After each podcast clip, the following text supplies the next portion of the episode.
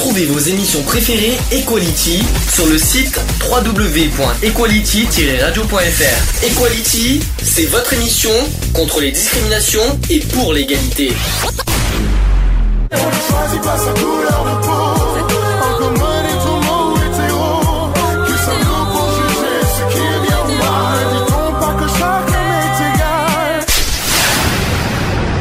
L'union fait la force. Equality. C'est le sujet du jour. Sujet du jour, le handisport. Qu'est-ce que le handisport? Alors vous allez me dire, le- la question à deux balles, c'est facile, c'est facile à dire. Le handisport, c'est quoi le handisport? Bah, c'est du, c'est du sport avec des personnes à mobilité réduite. C'est un peu, c'est un peu ça, c'est, c'est du sport pratiqué Pour par, des, euh, voilà. pratiqué par oui, des- voilà, pratiqué par des personnes à mobilité réduite. Voilà, parce que c'est pas avec, hein, c'est pratiqué Oui. par. Moi, il y a pas, y a- y a- je je vais vous poser une question. Vous avez jamais, est-ce que vous avez déjà regardé à la télé, euh, bah, justement, le, le handisport? Il y, Oui. aura des coups de gueule à dire aussi là-dessus, d'ailleurs. Toujours. Est-ce que toujours? Il y a- Ah, moi, je, je préfère le sport, euh, l'handisport. euh, regarder l'handisport que le sport classique en fait. Mhm. Si je si je peux faire un petit un petit comparatif, je trouve qu'il y a plus de mérite. Mhm. Voilà. Enfin moi pour moi c'est je sais pas c'est c'est une autre façon de voir les choses quoi. Je veux dire donc euh, c'est bien beau de voir des, des basketteurs euh, sur leurs deux jambes bah, en train de, de courir et marquer des paniers. Je trouve que c'est encore plus spectaculaire de voir des personnes en fauteuil roulant le faire. Ça, c'est vrai, je suis totalement d'accord.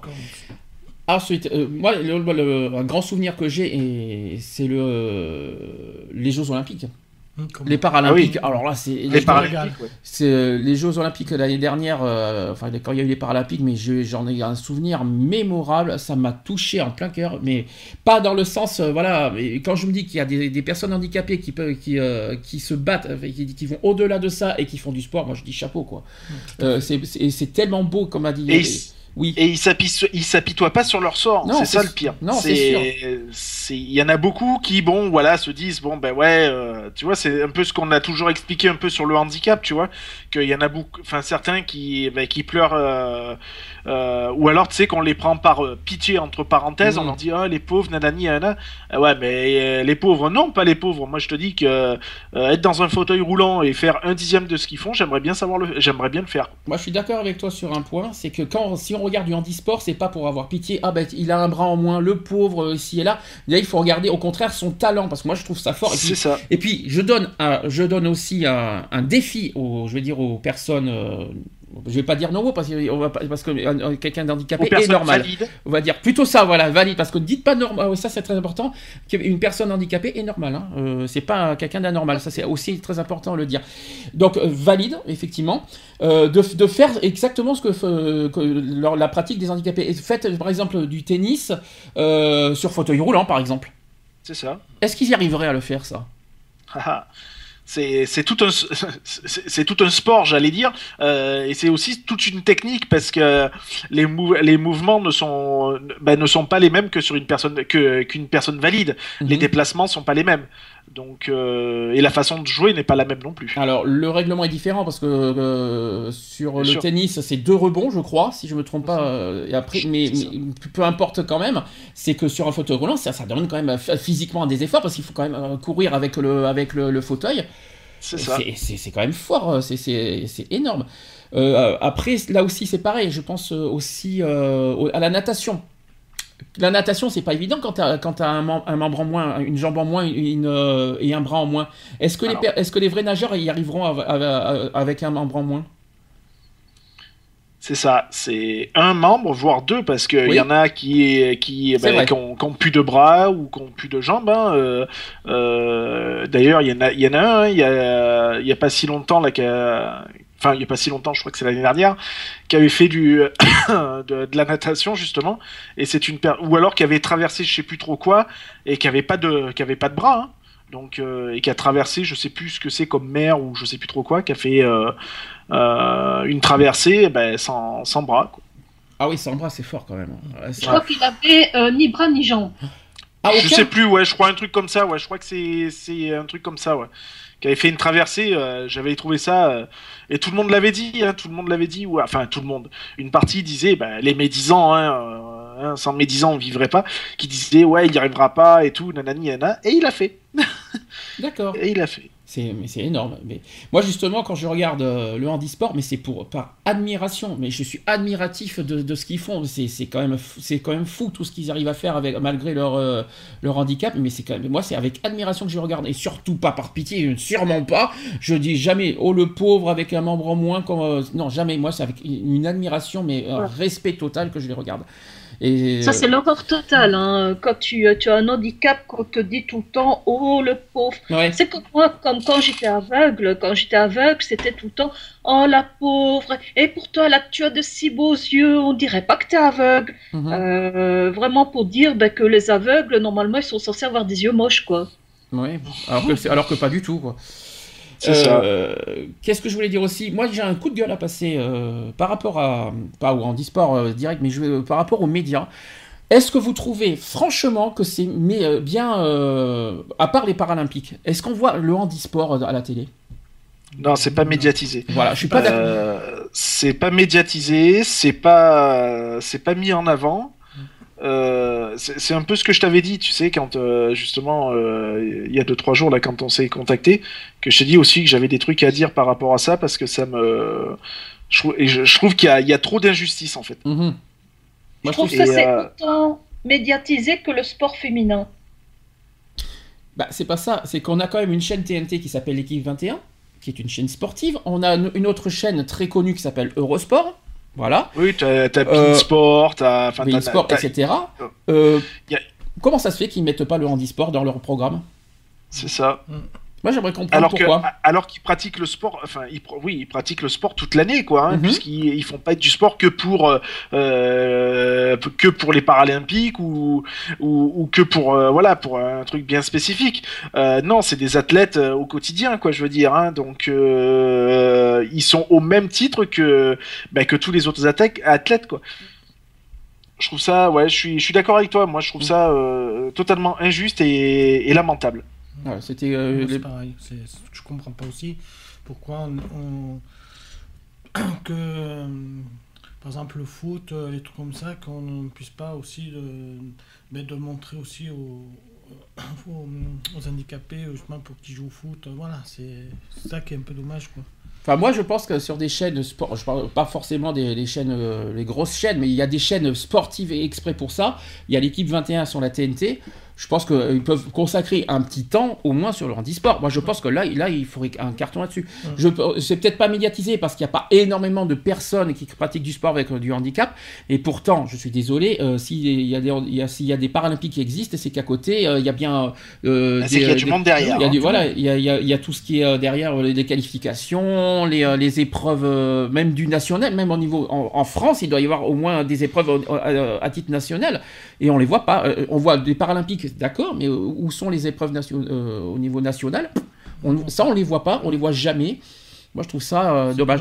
Que ce soit en athlétisme, que ce, si l'athlétisme, euh, euh, ils, euh, ils ont passé les, le, le handisport en athlétisme, je crois, non? Ils n'ont pas fait ça au niveau des mondiaux? Je m'en souviens pas. Mais par contre, il y a une chose que je n'aime pas, c'est que souvent le handisport, parce que France Télévisions, on le faisait, mais par contre, là où j'étais contre, c'est qu'ils le diffusaient tard sur France Télévisions. Alors ça, je Ah. n'étais pas d'accord. Diffuser le handisport à 23h, mais pourquoi 23h non mais franchement, alors ça, ça aussi j'avais pas compris à l'époque.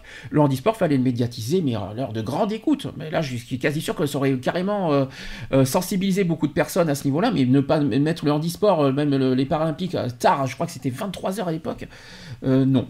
Bon. Je suis certaine que c'est par rapport à un- une question. Oui, une question. Miss Eve? Ils se disent qu'il n'aura pas assez d'audience et que ça ne va pas leur rapporter. Parce que eux, au pognon. Donc, s'il a assez d'audience, il faut avoir beaucoup. Non, mais c'est vrai. euh, une chaîne va fonctionner qu'à l'audience. Euh, Qu'est-ce que ça va lui rapporter Maintenant, ils, vont savoir qu'une émission euh, sur un chihuahua va leur ra- rapporter X millions d'euros parce qu'il y aura X milli- millions de, de- de, euh, téléspectateurs devant leur écran. Ils vont passer le chihuahua alors que voilà une autre émission comme tu dis avec le- le- le- les personnes qui souffrent d'un handicap ben, si ça ça rapporte que je sais pas moi allez euh, 60 000 euh, euh, téléspectateurs ils vont dire bah on prend le chihuahua Alors, par, contre, par contre, j'ai juste une précision à, faire, à dire, c'est que le handisport est pratiqué sur, euh, une, sur, euh, avec des, des- certaines formes euh, de handicap. Et tous les handicaps ne sont pas, euh, on va dire, compatibles avec le handisport. Voilà. Il y a deux handicaps, euh, qui- on va dire, euh, deux formes de handicap qui sont compatibles avec le handisport. C'est les handicaps physiques ou le handicap sensoriel. Malheureusement, tout ce qui est psychique, tout ça, ou moteur, ne peuvent pas malheureusement pratiquer euh, le handisport. Non pas qu'ils ne peuvent pas, mais malheureusement, euh, voilà, il faut être. euh, ça, vous le comprenez ça, par contre, que, tous les formes de handicap ne peuvent pas être, ne peuvent pas pratiquer le handisport? Bah, disons que ça, serait un peu compliqué de faire un marathon, par exemple, avec des, des fauteuils roulants euh, motorisés. Mhm. Euh, ou alors, faudrait faire et créer une course que de ça.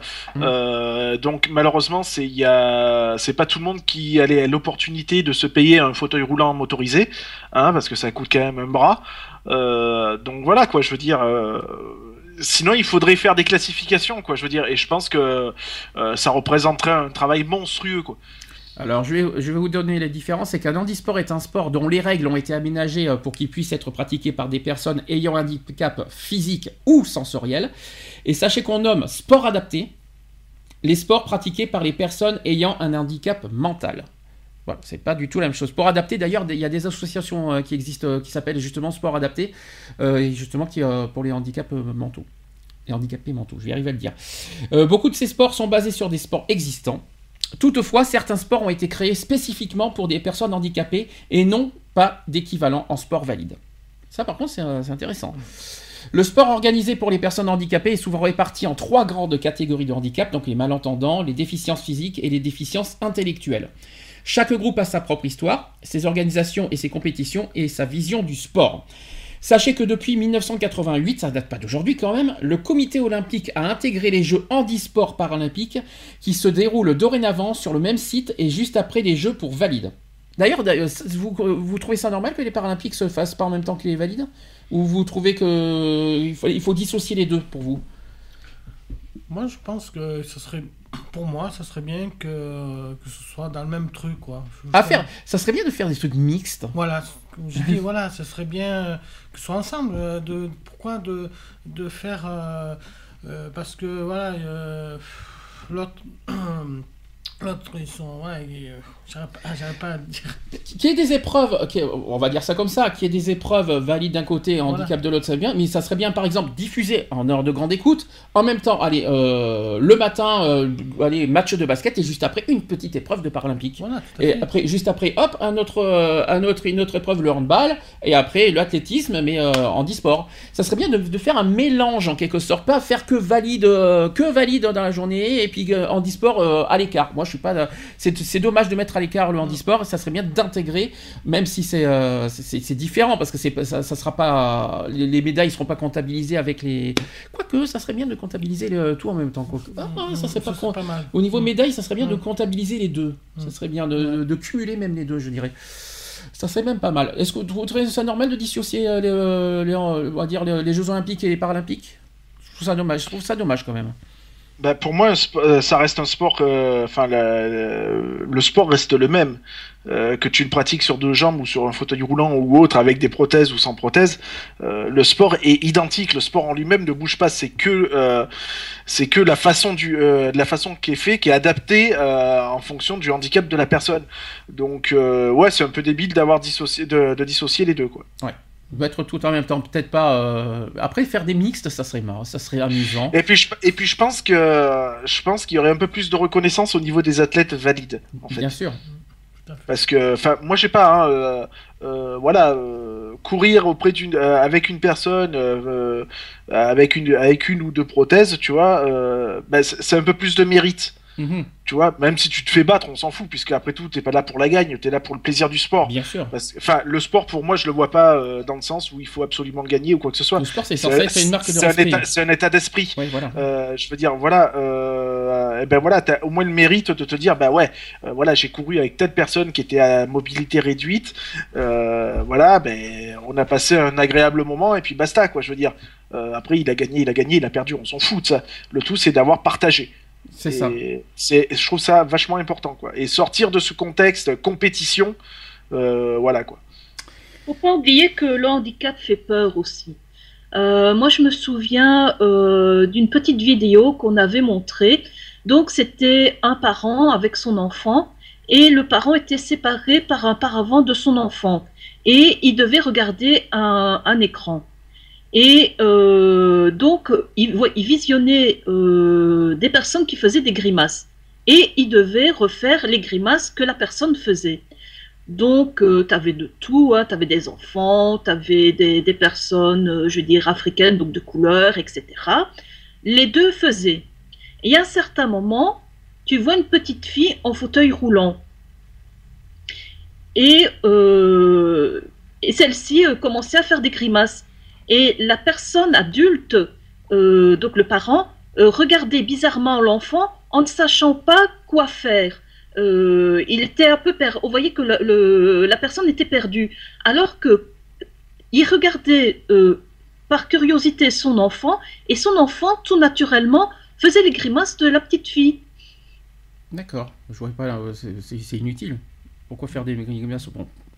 Mais bon, le- tu dis que le handicap fait peur. Il y en a, mais euh, on, est- on ne choisit pas d'être handicapé.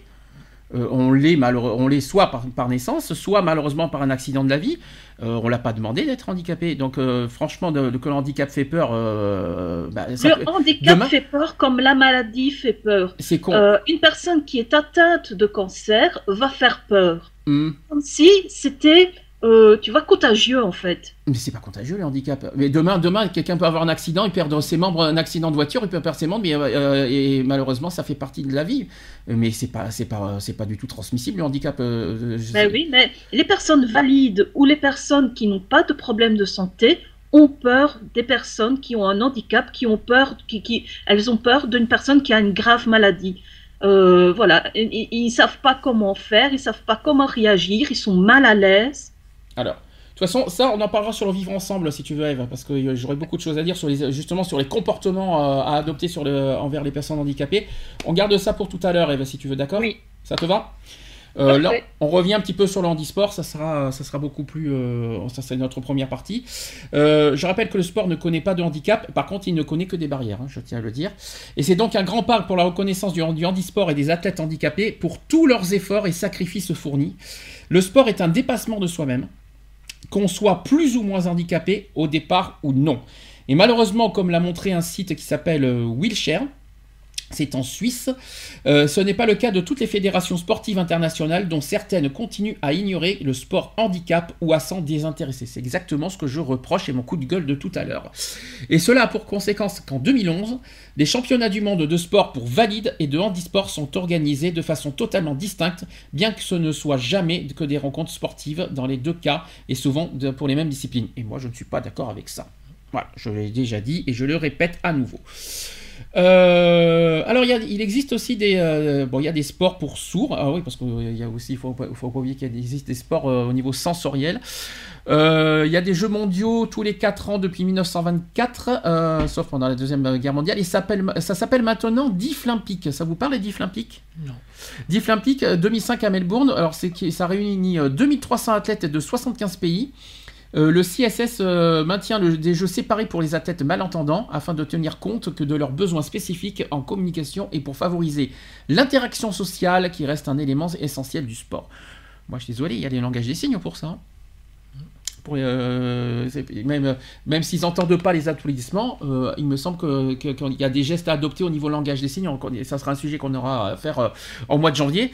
Euh, moi, je pense qu'on a, d'autres attitudes aussi, nous, en tant que personnes valides, à adopter envers les personnes sourdes. Euh, Enfin, il y a plein, plein de choses euh, qu'il faut apprendre et euh, qu'il faut faire. Enfin bon, ça c'est mon, avis personnel.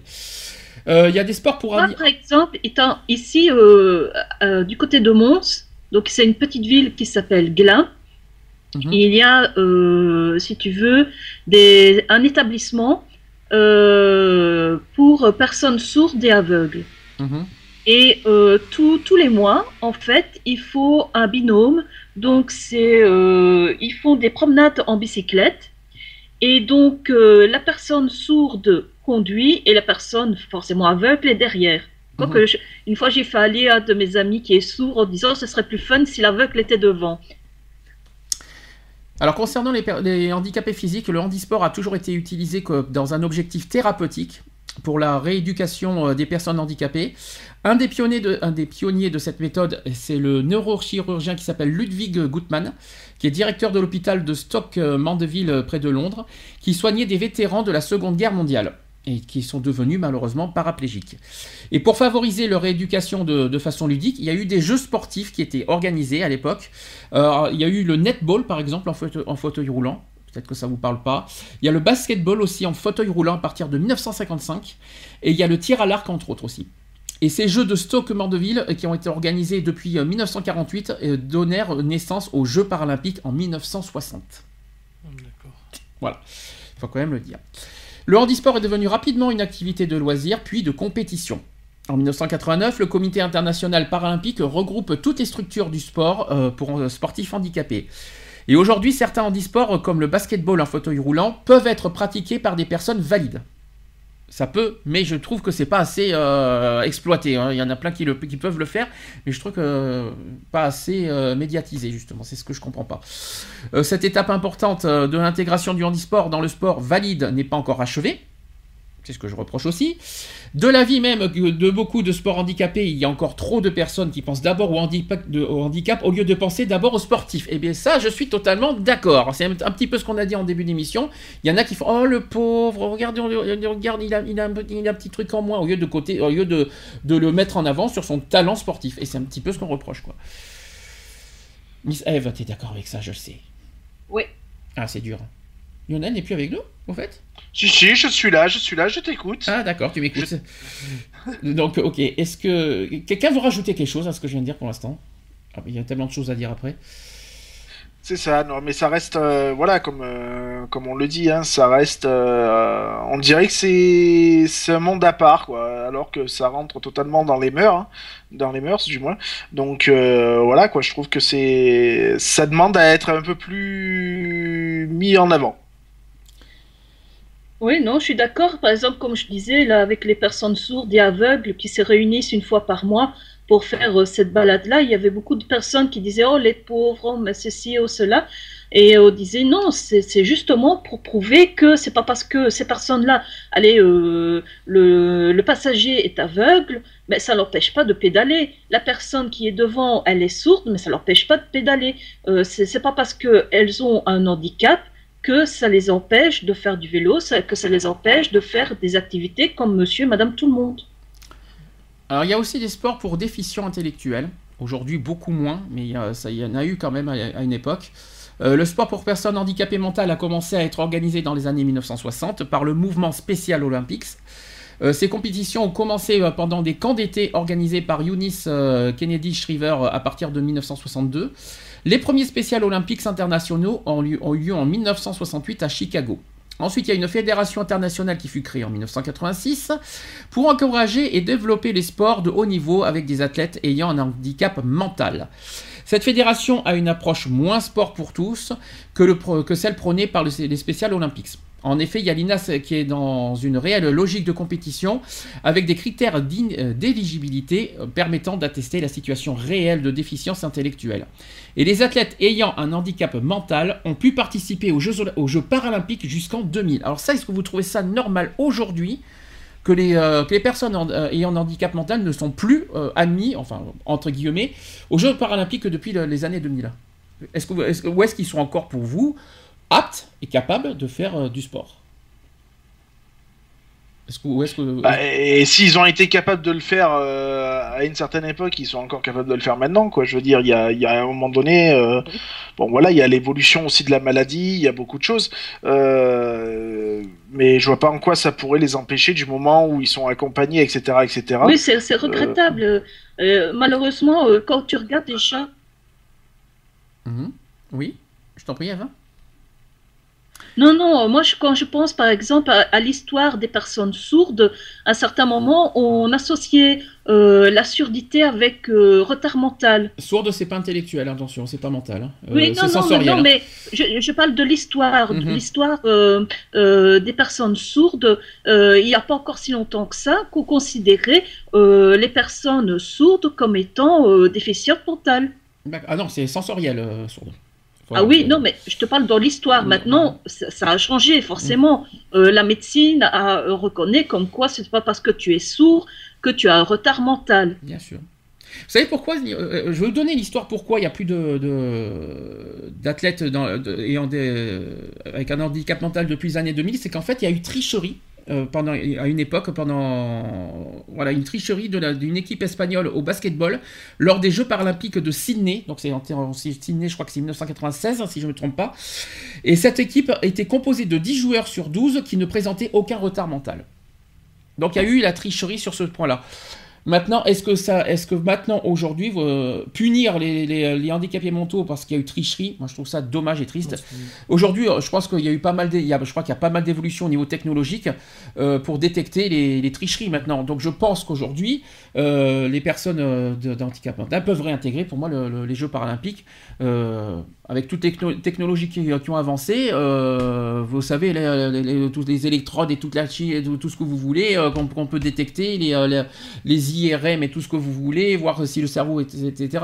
Voilà, tout, ça. on a tellement de technologies évoluées en ce moment qu'aujourd'hui, on, peut les, on peut les détecter, ces tricheries maintenant. Donc pourquoi, aujourd'hui, euh, à l'heure d'aujourd'hui, euh, pour moi, les handicapés mentaux doivent réintégrer euh, les Jeux paralympiques c'est pas normal parce que quand tu vois par exemple des cyclistes qui se dopent, etc., qui ont parfois des moteurs cachés, des petits moteurs cachés dans leur vélo, il y a plein de tricheries.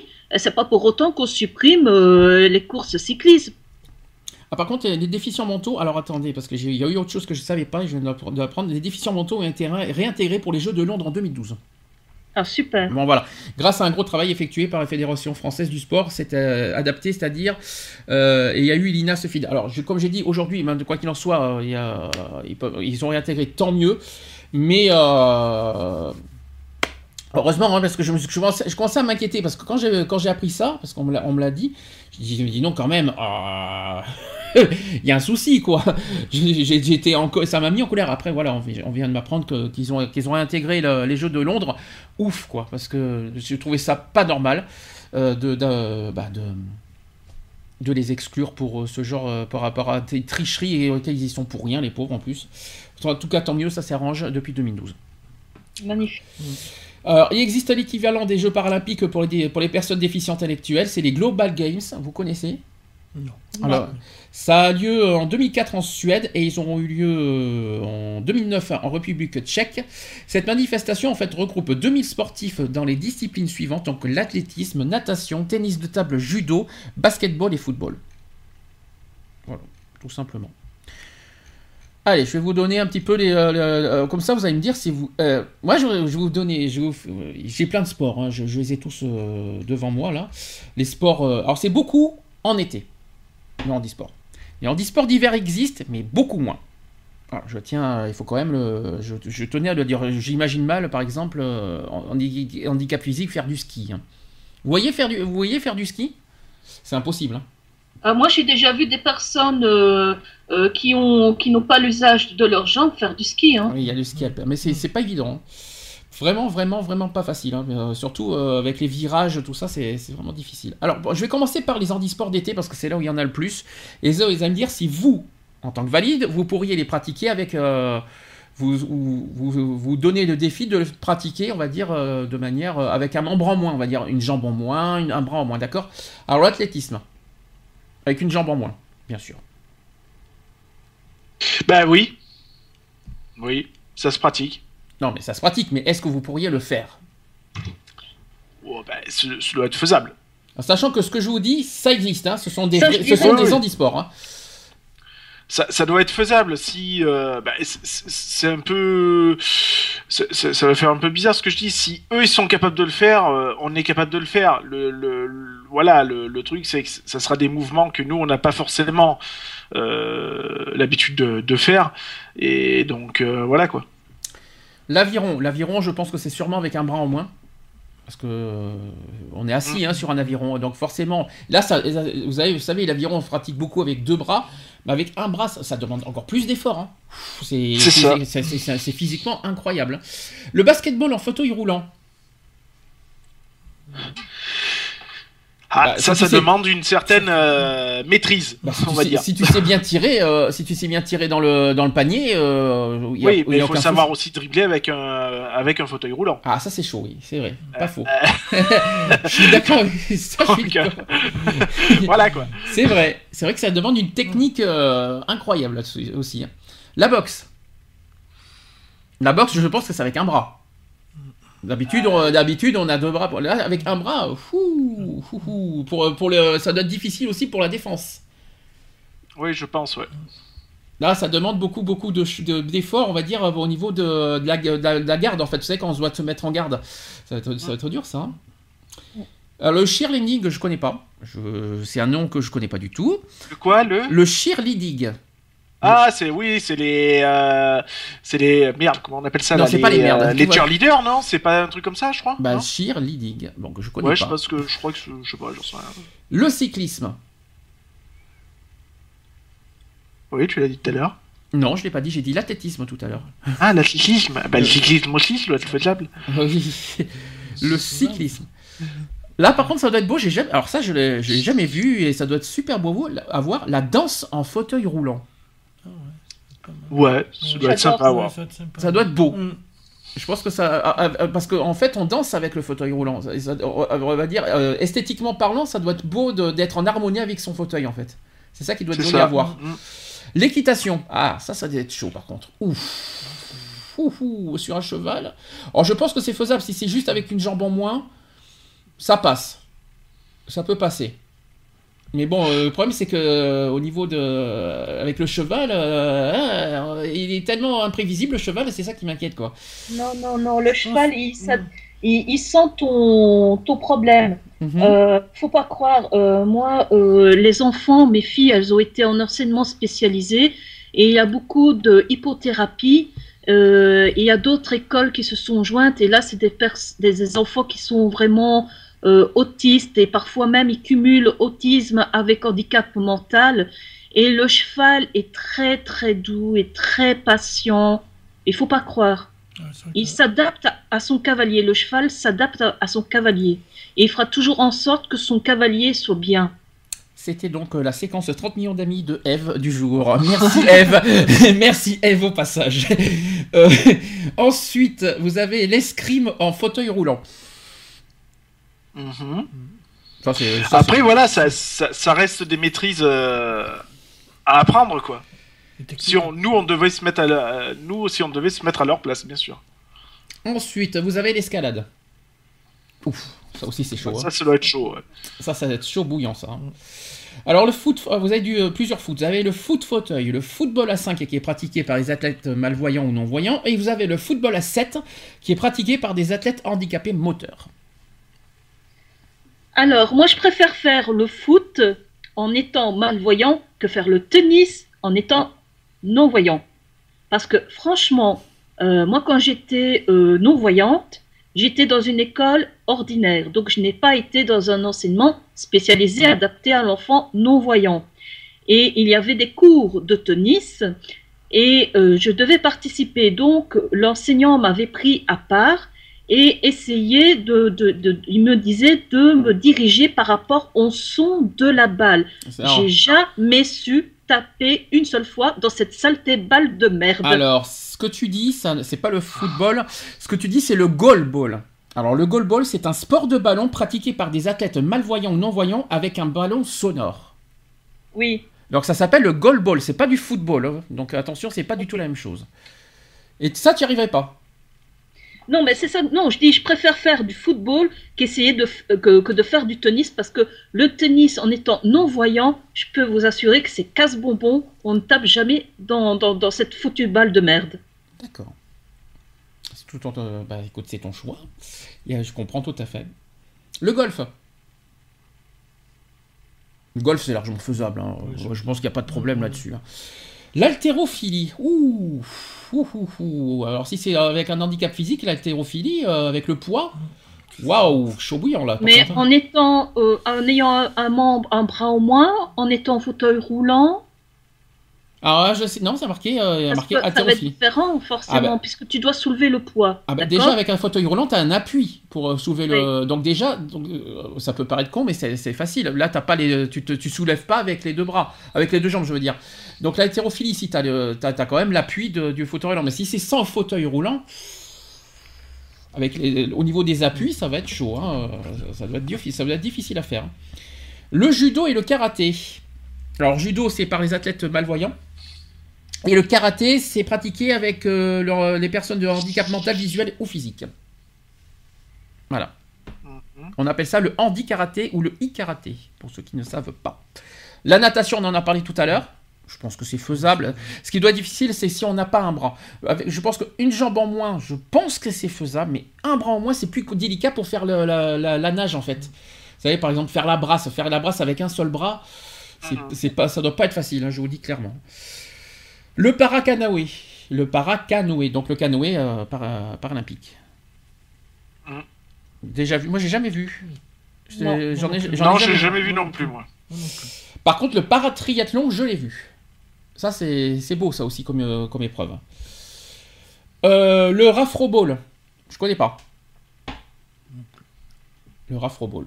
Vous avez le rugby en fauteuil roulant. Ça. Ça, va être chaud, ça aussi. hein. Hmm. Le rugby aussi à 13. Le, le rugby à 13, c'est le handi valide sport. Le ski nautique. Au revoir. Ça peut passer encore. Mhm. Le tennis en fauteuil roulant, on en a parlé tout à l'heure.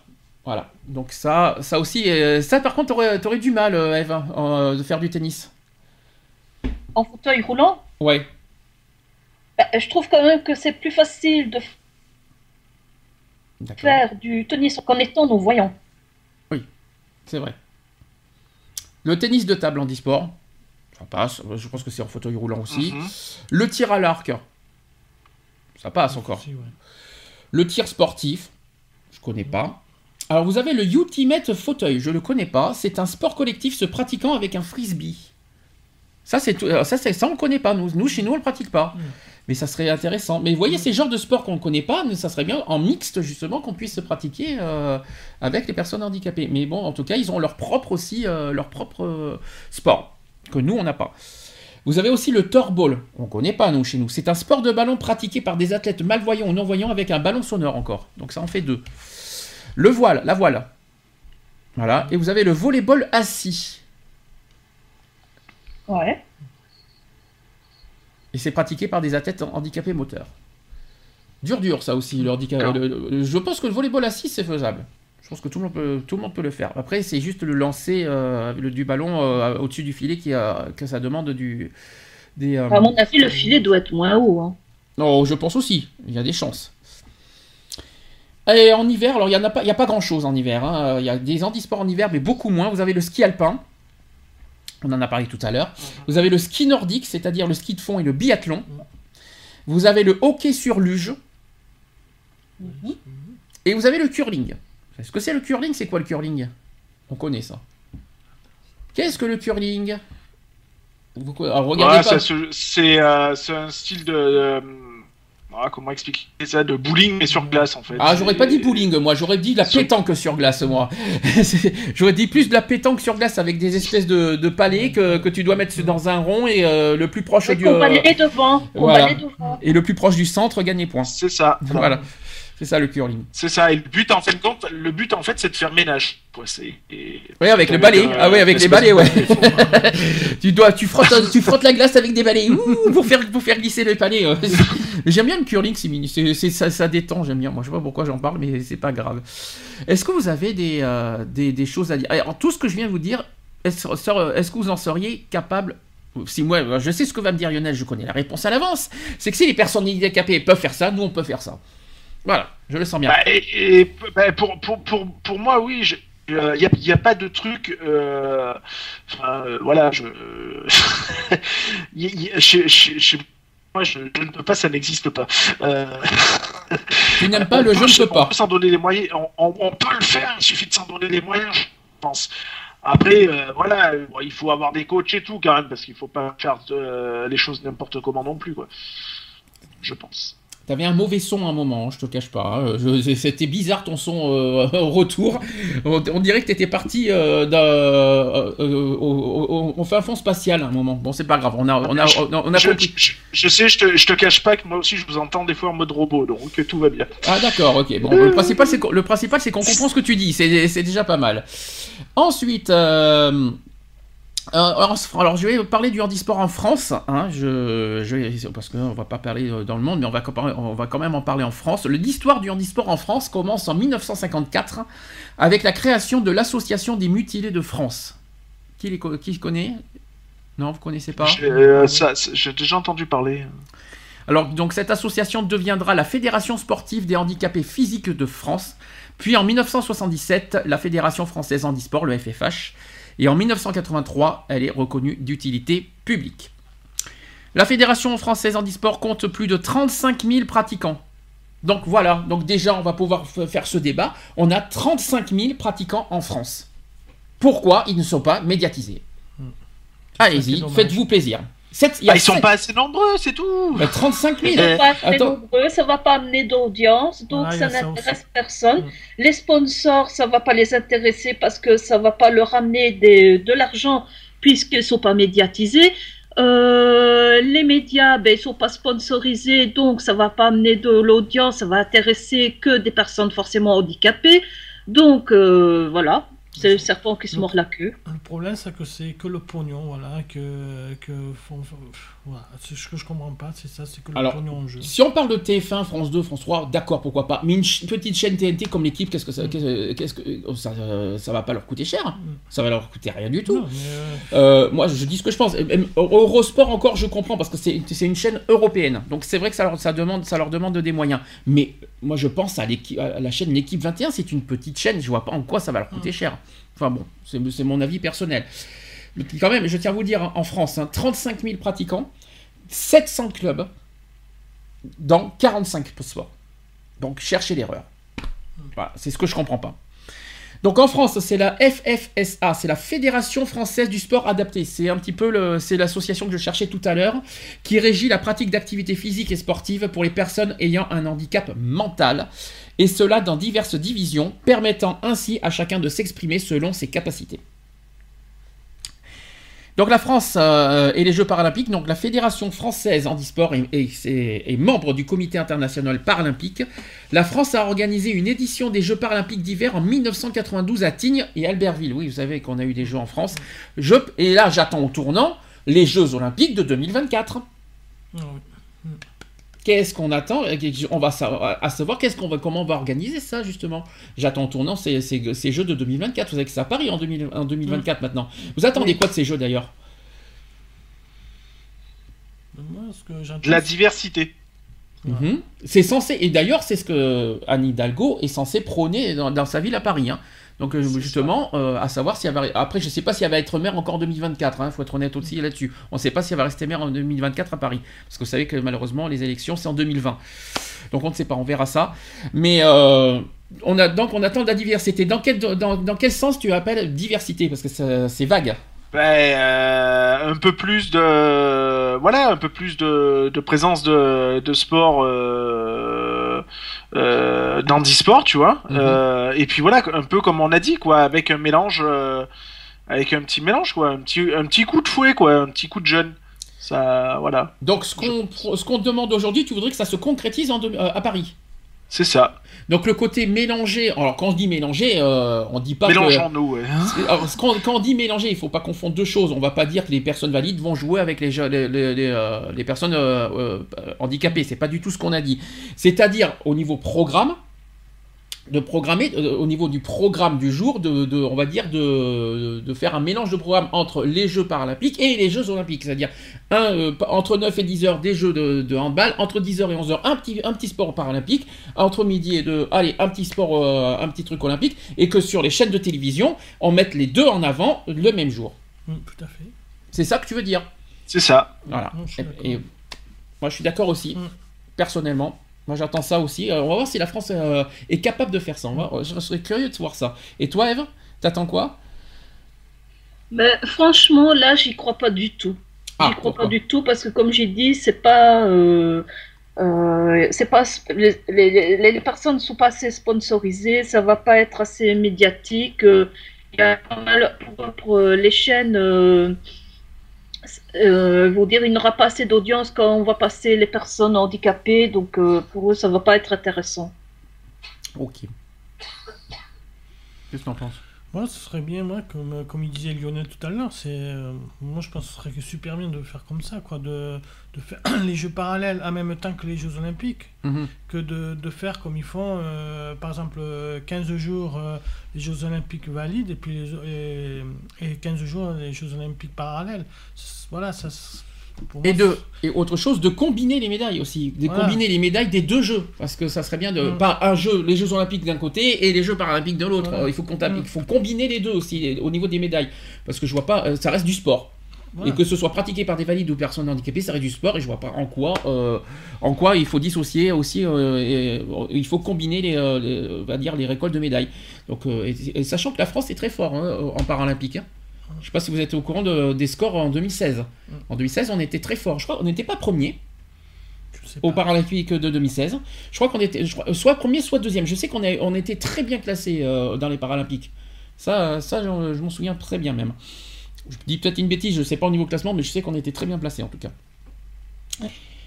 En tout cas, on a donné nos attentes. On va voir si, euh, en, 2024, euh, on va voir, on va voir. Et puis ça dépend des organisateurs, ça ne dépend pas de nous. Hein. Donc voilà, ça c'était sur l'handisport. Est-ce que vous avez des choses à rajouter? Après, on va parler sur le vivant ensemble. Est-ce que, est que vous avez des choses à rajouter, des choses à, dire, des coups de gueule encore à passer? Qu'est-ce que vous avez déjà? Non, c'est tout? Non. F de ton côté, non. Toi, Yann, non plus. Peut-être un petit quelque chose dans, dans le sens qu'une personne handicapée euh, est une personne comme une autre. J'en parle après. Euh, essayer de, la, de, de, ne pas la regarder comme une bête curieuse ou comme une personne inférieure. Euh, voilà, elle est aussi capable que, n'importe qui, peu importe l'handicap de la personne, de, de, voilà, d'être, euh, comme tu dis entre guillemets, comme une, être comme une personne normale, parce que c'est une personne normale. Bien sûr. Et euh, voilà, ce n'est pas parce que cette personne-là a, est en fauteuil roulant, euh, roulant parce que euh, où euh, il y a des jambes en moins ou les bras en moins que voilà il faut, faut en avoir peur c'est une personne comme une autre et puis je, je rappelle que le handicap n'est pas contagieux voilà. On sait, sait jamais, hein, parce que. la connerie, si, la connerie, c'est contagieux, mais. Non, parce que hein, il y en a, on sait jamais. Hein. Euh, toi, Lionel, tu as quelque chose à dire? Bah, moi, je, euh, moi, dans les, dans les coups de gueule, euh, j'aurais tendance à dire qu'il faudrait que certains têtes politiques, hein, nos, nos, chers politiques, voilà, pensent un petit peu aussi à eux. parce que c'est bien beau de voir notre président aller sur certains matchs de foot, etc., comme les autres l'ont fait d'ailleurs. Et puis, quand il y a les handisports, tout ça, ben, on voit pas forcément de tête politique. Euh, à croire que ça désintéresse tout le monde et que tout le monde s'en bat le, steak. Euh, moi, je pense qu'il faudrait voilà que les, politiques se, bougent un peu le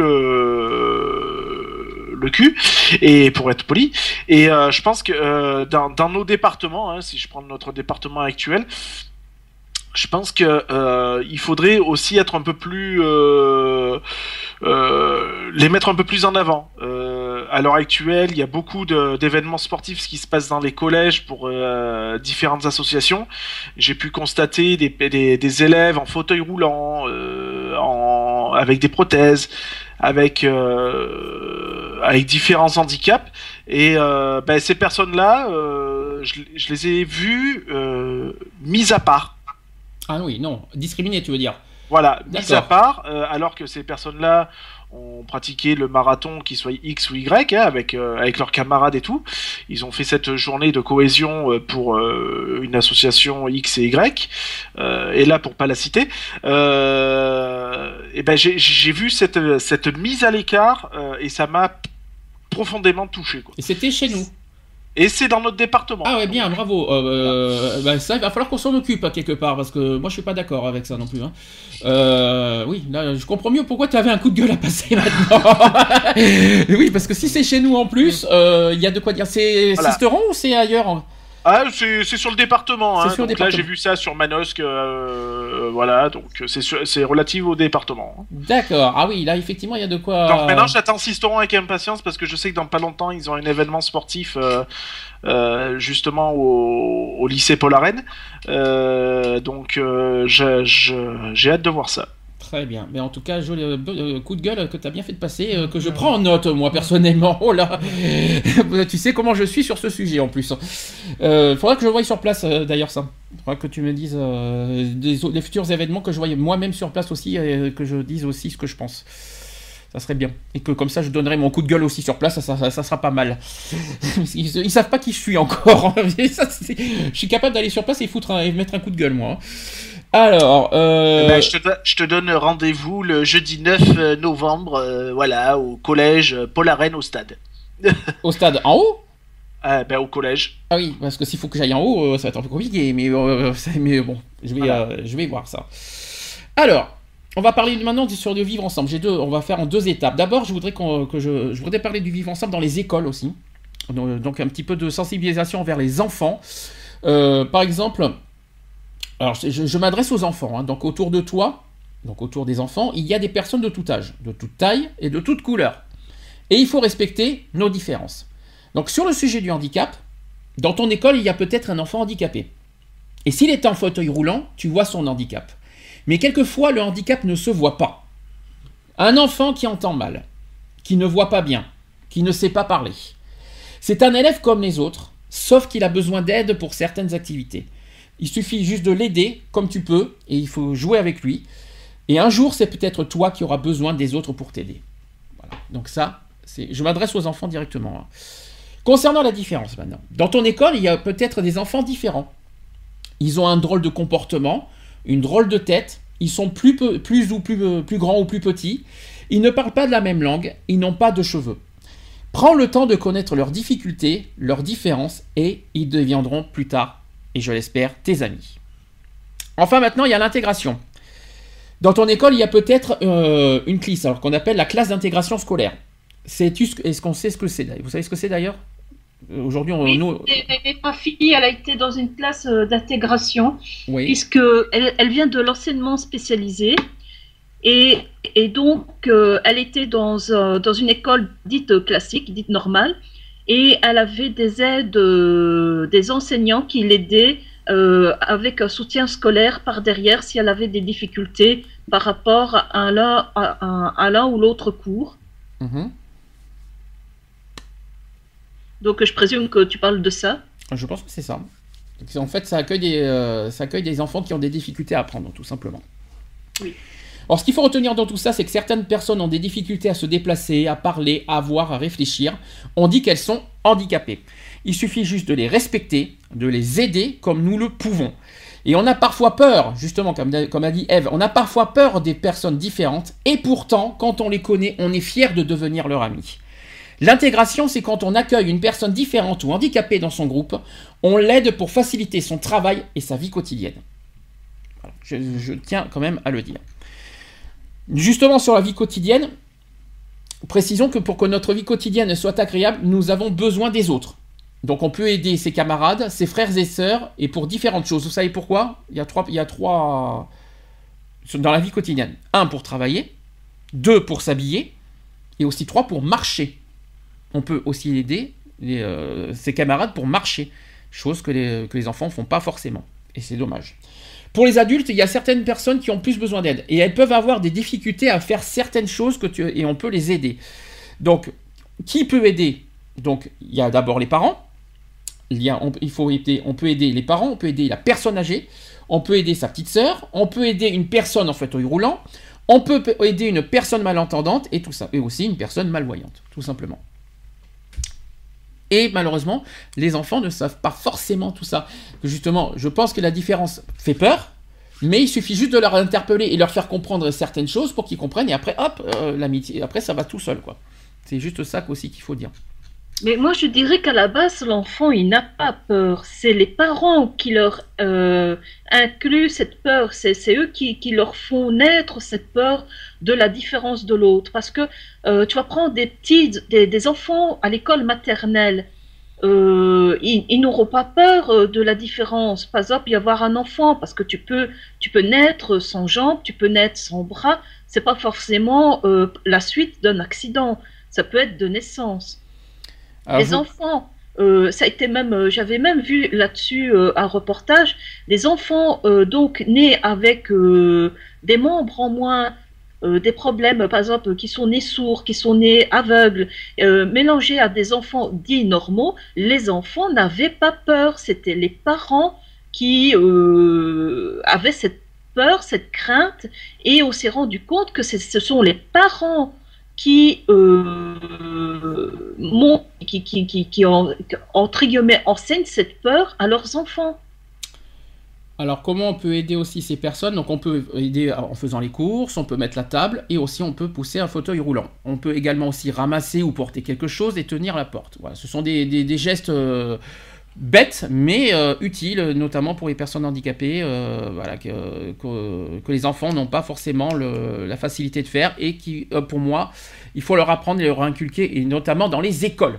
Parce que les écoles, moi, je, on parle des parents, mais les écoles aussi ont le devoir de dire aux enfants il faut faire au niveau du savoir-vivre et des comportements par rapport aux personnes handicapées.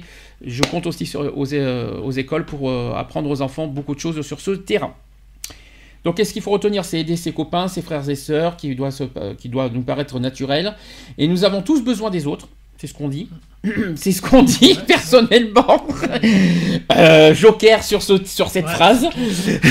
Euh, tous les jours, tu peux aider les gens qui t'entourent dans des gestes simples. Un jour, c'est peut-être toi qui auras besoin d'aide. Ah, ça c'est ce que je dis, euh, c'est clair, c'est ce que dit, euh, c'est ce que c'est une phrase que je dis depuis pouf des années, des lustres, des lustres, des lustres, et que je vais répéter encore aujourd'hui. Du jour au lendemain, tout peut basculer. hein. Demain, on peut avoir un accident sans qu'on le sache. hein. Demain, un accident de la route, un accident de travail, un accident, tout ça peut arriver à n'importe qui, ça. Et je souhaite à personne, bien sûr, mais n'importe qui peut, ça peut arriver. Et malheureusement, à ce moment-là, c'est là qu'on se dit, eh mince, maintenant, aujourd'hui, j'ai besoin d'aide. Mais c'est pas une fois qu'il nous arrive ça qu'il faut se dire ça, qu'il faut avoir cette conscience. C'est, euh, il faut avoir conscience. euh, c'est dommage d'en arriver. on a peur des handicapés, mais une fois que tu l'es, ben ça y est, tu comprends les handicapés. Ça, je ne, c'est quelque chose que je ne conçois pas, pour- euh, honnêtement. C'est pas une fois que tu peux être, euh, que tu peux devenir handicapé qu'il faut avoir conscience du handicap. C'est dans, dans tous les, dans toutes les situations. Le handicap, c'est euh, euh, en regardant le handicap, tu as peut-être peur de devenir handicapé, je peux le comprendre. Mais par contre, de, rejeter les handicapés parce que tu as peur de ça, je ne suis pas d'accord. Voilà. Ça, Moi, moi, personnellement, j'ai eu ça dans la famille. Ma grand-mère, ma grand-mère, à deux ans, elle a eu euh, une méningite. Euh, et il a son côté gauche qui, qui, qui n'a pas grandi euh, de façon harmonieuse avec son côté droit. Donc elle avait, euh, elle a une jambe plus courte que l'autre. Euh, elle a eu des problèmes cardiaques parce que c'était son côté gauche qui a été touché. Et euh, quand elle était adolescente, il avait un garçon qui euh, voulait flirter avec elle. Seulement la mère du garçon ne voulait pas parce qu'elle disait ah non moi je veux pas d'une belle fille handicapée. mhm. Seulement, le garçon, je sais pas, moi, l'année suivante ou deux ans après, a eu le même, la même maladie que ma grand-mère et s'est retrouvé, lui, avec un côté paralysé. Et euh, donc, à ce moment-là, sa mère voulait bien que qu'il sorte avec ma grand-mère. Et ma grand-mère, elle a dit, écoute, hein, euh, c'est pas contre toi que je dis ça, hein, c'est vraiment pour euh, lui remettre euh, les choses en place. Elle lui a fait, mais moi, j'ai pas besoin d'un mari handicapé. Quelle horreur. Ah, Ça, Non, mais il, il lui a dit non, mais c'est- le retour de, tu vois, de- à, la, à, la, à- à la bergère en disant, ben, toi, tu, tu, tu voulais pas de moi parce que moi j'étais handicapé, et subitement parce que ton fils devient handicapé, eh bien, euh, tu, tu, tu le trouves digne de sortir avec moi. Bah oui. Bah non. Bah, je sais pas comment, ex- comment expliquer. Ça fait un peu sujet télétour ce qu'on est en train de dire là. Oui. Euh, c'est bah, euh, c'est la faute de l'enfant? Non. Mais non, c'est la faute à personne. Et c'est la faute à personne. C'est ça que je veux dire. Donc pourquoi rejeter euh, quelque chose euh, tu... C'est pas, c'est pas, en plus c'est pas la faute des parents. Je sais qu'on a fait un sujet téléthon là-dessus. C'est-à-dire que les parents se disent en tête, c'est de ma faute que, que, que, que l'enfant, euh, que l'enfant est handicapé, tout ça. Ils ont, ils ont dit, est-ce que, est-ce que je dois, est-ce que je dois avorter, est-ce que si elle est là, c'est- je me vous en souvenez, on a fait une soirée là-dessus. C'était, c'était, c'était chaud hein, comme sujet. Mais il faut pas se reprocher ni s'en vouloir euh, bah, de, bah, de, bah, du, de l'enfant pour que le fait que l'enfant soit handicapé. Mais euh, on est, personne n'est responsable de ça. C'est la nature qui est comme ça. Mais euh, c'est pas la faute des parents. Voilà, c'est la, faute de la- c'est la faute de la nature, au pire si vous voulez, mais c'est pas la faute des parents. Et personne ne doit se culpabiliser, euh, ni aux parents, ni les enfants, ni quoi que ce soit. Ni le mari, ni à sa femme, et encore. Et puis, casser un couple pour ça, c'est dommage aussi. hein. Enfin bon, Ouais. c'est dommage. On a, on- ne vous inquiétez pas, je crois que c'est un sujet qui reviendra au Téléthon en début décembre, euh, ce qu'on vient de dire. On va revenir sur le, le vivre ensemble. Donc, euh, Lionel est toujours là, en fait? Oui, oui, oui, il est toujours bien, là. t'es bien silencieux, hein. euh, Ah oui, parce que moi j'écoute les différents, euh, les, les différents témoignages, ce qui se dit. J'ai pas tout le temps parlé. Ah. Ah, parce que tu te dis le handicap c'est mon domaine donc c'est à moi de parler et c'est ça. Donc Bah, non, mais après, ouais, ouais, je le, je le cache pas non plus et tu le, tu le sais, c'est Mm. pas, c'est pas mon cheval de, de course non plus. Après, voilà, je- j'y connais pas grand chose non plus. euh, voilà, bon, je, le peu que je sais, c'est ce que je, ce que je vois. peux voir, ce que Mm. je peux, euh, je le vis, je vis pas le handicap, donc je peux pas non plus tout Alors, savoir. Là je suis Après, pas. voilà, c'est beaucoup plus de l'information, quoi. Là je suis pas d'accord avec toi. C'est pas parce qu'on ne vit pas le handicap qu'il faut pas le comprendre.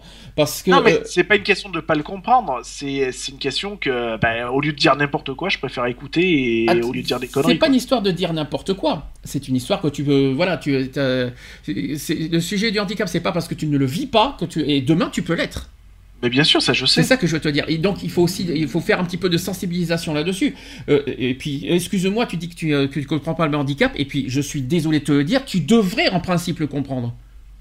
Même si tu n'es pas handicapé dans le sens propre du terme, parce que tu n'es pas, euh, tu n'es pas, on va dire, euh, reconnu handicapé. Pourtant, tu vis des choses et dans ton quotidien et que tu ne peux pas faire vraiment.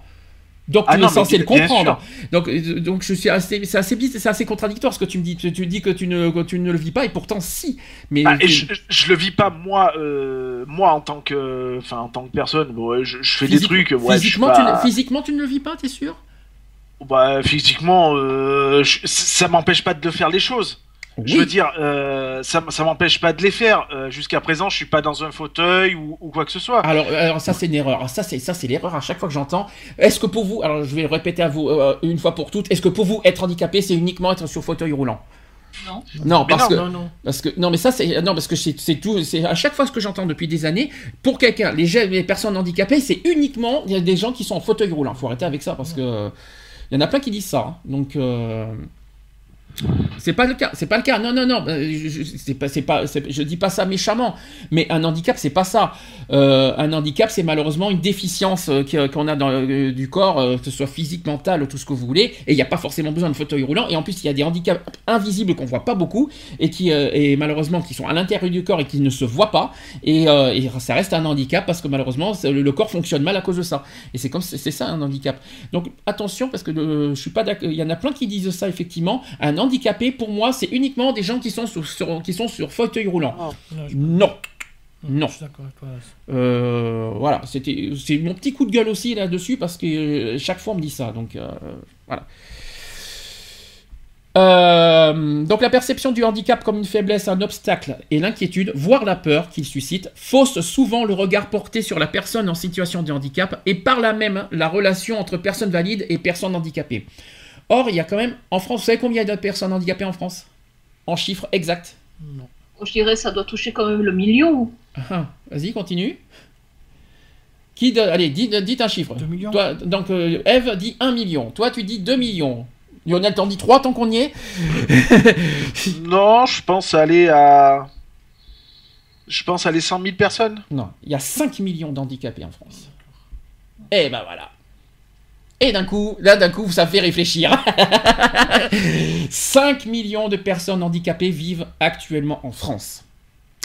Un citoyen sur quatre déclare souffrir d'une incapacité, d'une limitation d'activité ou d'un handicap. Donc ça, c'est euh, la déclaration au- à la MDPH. Mais pourtant, il y a peut-être 1 million qui, qui sont déclarés euh, à la MDPH, mais il y a quand même en France, au total, 5 millions de personnes handicapées. Et il ne faut pas oublier les invisibles, c'est pour ça qu'on dit ça. Voilà, c'est ce que j'allais dire parce que, par exemple, moi, j'ai un handicap, mais je ne le fais pas déclarer. Voilà, je comprends. Et Yonette, même chose d'ailleurs. Donc, améliorer la qualité de vie des personnes handicapées, c'est favoriser leur autonomie et leur intégration dans la ville. Cela ne passe pas uniquement par l'accessibilité des lieux, transport, mais aussi par la construction d'une ville euh, accueillante, ouverte à tous, quelles que soient les différences et les compétences de chacun. Et c'est aussi cela le fameux mieux vivre ensemble. Alors il y a quelques principes que je vais vous communiquer qui sont à garder en mémoire, euh, c'est-à-dire des comportements. Après on va faire par catégorie euh, de, handicap, mais là je vais faire des principes euh, au niveau général à garder en mémoire sur les comportements envers un handicap. Première chose, c'est qu'il faut proposer son aide et ne jamais l'imposer. Donc proposer, ça, c'est très important. Donc, proposer son aide, oui, mais pas s'imposer. Et en plus, une chose que je vais rajouter, ne pas proposer son aide par pitié. Oui. Ça, je l'insiste là-dessus, parce que proposer son aide... Et, moi, j'insiste surtout sur le fait d'imposer l'aide, parce que moi, plusieurs fois, euh, on veut euh, m'aider. Je hmm. comprends l'acte en lui-même, parce que, voilà, j'ai des problèmes, et on veut m'aider. Mais quand on veut quand on insiste et que je dis non, ça va, je vais me débrouiller, je, vais, je veux m'en sortir, on, essaie malgré tout de s'imposer. Je sais bien, la bien faire, elle pense m'aider, mais en fait, tout ce qu'elle arrive à faire, c'est à me frustrer encore plus. Oui, parce que ça te, euh, quelque part, ça te, euh, oui, je vois ce que tu veux dire. Tu, essaies de t'en sortir et quelque part, on est en train de te hum, rabaisser quelque part. Tu te sens rabaisser le fait que tu, le fait qu'on t'aide énormément et tu te sens pas, euh, on te prend pour une incapable, tu n'y arriveras jamais, tu viens ci, tu viens là et au lieu, et toi, tu essaies de t'en sortir, tu essaies de, faire du mieux que tu peux pour, bah, de t'aider toi-même et de faire les choses par toi-même, et quelque part, et tu as des gens à côté qui te rabaissent quelque part, en imposant son aide. Tandis que proposer, c'est autre chose que ce soit n'importe quoi, hein, ça peut, euh, alors dans tous les domaines hein, de proposer, que ça peut être euh, une présence, euh, les courses, qu'est-ce qu'il peut y avoir d'autre, proposer son aide pour le ménage, pour faire à manger, qu'est-ce qu'il y a d'autre encore? Il y a tellement de choses, il y a tellement de choses qui, qui sont pour monter aussi monter dans le train aussi, par exemple accompagner accompagner dans, dans, une ville extérieure, voilà par exemple les travaux, les travaux, par exemple mettre une tringle mais par contre, proposer. Pas, c'est pas un ordre, c'est pas un devoir, c'est si tu veux, je peux t'aider, il n'y a pas de souci. Si tu as, si as besoin de moi, n'hésite pas, etc. Mais en revanche, moi, il y a une chose, une, une seule condition aussi, et j'insiste lourdement là-dessus c'est oui pour euh, proposer son aide, mais non, ne faites pas par pitié parce que ça ne rend pas service non plus à la personne handicapée. J'insiste lourdement là-dessus. Deuxième chose, il faut s'adresser directement à la personne handicapée, même si elle est accompagnée, car elle connaît mieux que quiconque ses capacités et ses limites. Mhm. Ah oui. C'est un petit peu ce que je, c'est un petit peu ce que je reproche sur Facebook. je vais vous dire ce que je pense. Au lieu de critiquer, ah ben écoute, t'es malade, t'es cité on me connaît pas, mais au lieu de me juger, mais dis, pose-moi des questions, qu'est-ce que j'ai, qu'est-ce que j'ai, qu'est-ce j'explique par exemple sur Facebook, mais euh, voilà, j'ai des médicaments, je suis, je prendre des soins ici et là. Et au lieu de dire, ah ben écoute, euh, t'es un ci, t'es un là, t'es un là, on me juge, mais au lieu de comprendre ce que j'ai, eh ben on me traite de, de ben, tout ce que vous voulez, euh, de minable et tout ça. C'était pareil pour ma famille, hein, parce que le fait que j'étais en incapacité de travailler, ah ben d'un coup, ça y est, je suis, je suis dans tout, je suis un pareillage, je suis tout ce que vous voulez. Au lieu de comprendre ce que j'ai, ben, posez des questions et après je vous répondrai tranquillement. Euh, moi, j'ai peut-être pas, si j'ai un handicap physique avec le dos, mais, euh, euh, mais ce que je veux dire, je vis moi personnellement ce problème-là. Il faut s'adresser directement à la personne handicapée pour comprendre son handicap au lieu de juger en disant, ah ben toi t'es pas handicapé, euh, ici t'es là. Il y en a plein, et surtout, et je dis ça aussi surtout envers les personnes handicapées invisibles, parce qu'il y en a, il y a des, gens qui, ont un handicap physique qui se voient pas, qui des gens ne comprennent pas, qui forcément ils ne le voient pas, mais au lieu de, au lieu de juger, venez vers cette personne et posez-lui des questions, qu'est-ce qui se passe? Et moins, vous comprendrez, vous comprendrez mieux. Ça, j'insiste lourdement là-dessus aussi. Troisième principe, il, faut se tenir face à la personne, se présenter et s'identifier. Bon, pas besoin de mettre la carte d'identité, je rassure tout le monde. Pas besoin de faire de, présenter la carte d'identité, tout ça. Juste, euh, voilà, vous présenter. Euh, c'est très important. ensuite, il faut être à l'écoute, prendre son temps et savoir rassurer. Il est important de rester naturel pour essayer d'établir une relation de confiance. Ça va, jusque-là tout va bien, vous suivez. Ensuite, ça c'est très très très très très important, il faut parler lentement. Si vous parlez vite, surtout des handicaps mentaux, psychiques et, moteurs, vous allez vite, ils comprendront rien. Et aussi, euh, aussi parler lentement, surtout aux personnes sourdes, parce que des fois ils lisent sur vos lèvres oui, donc... Ou, comme moi, comme moi, en fait, moi, mon syndrome m'enlève mon nuit. Donc par moment, je ne comprends pas exactement ce que la personne euh, dit mhm. et je complète en lisant sur les lèvres. Mhm.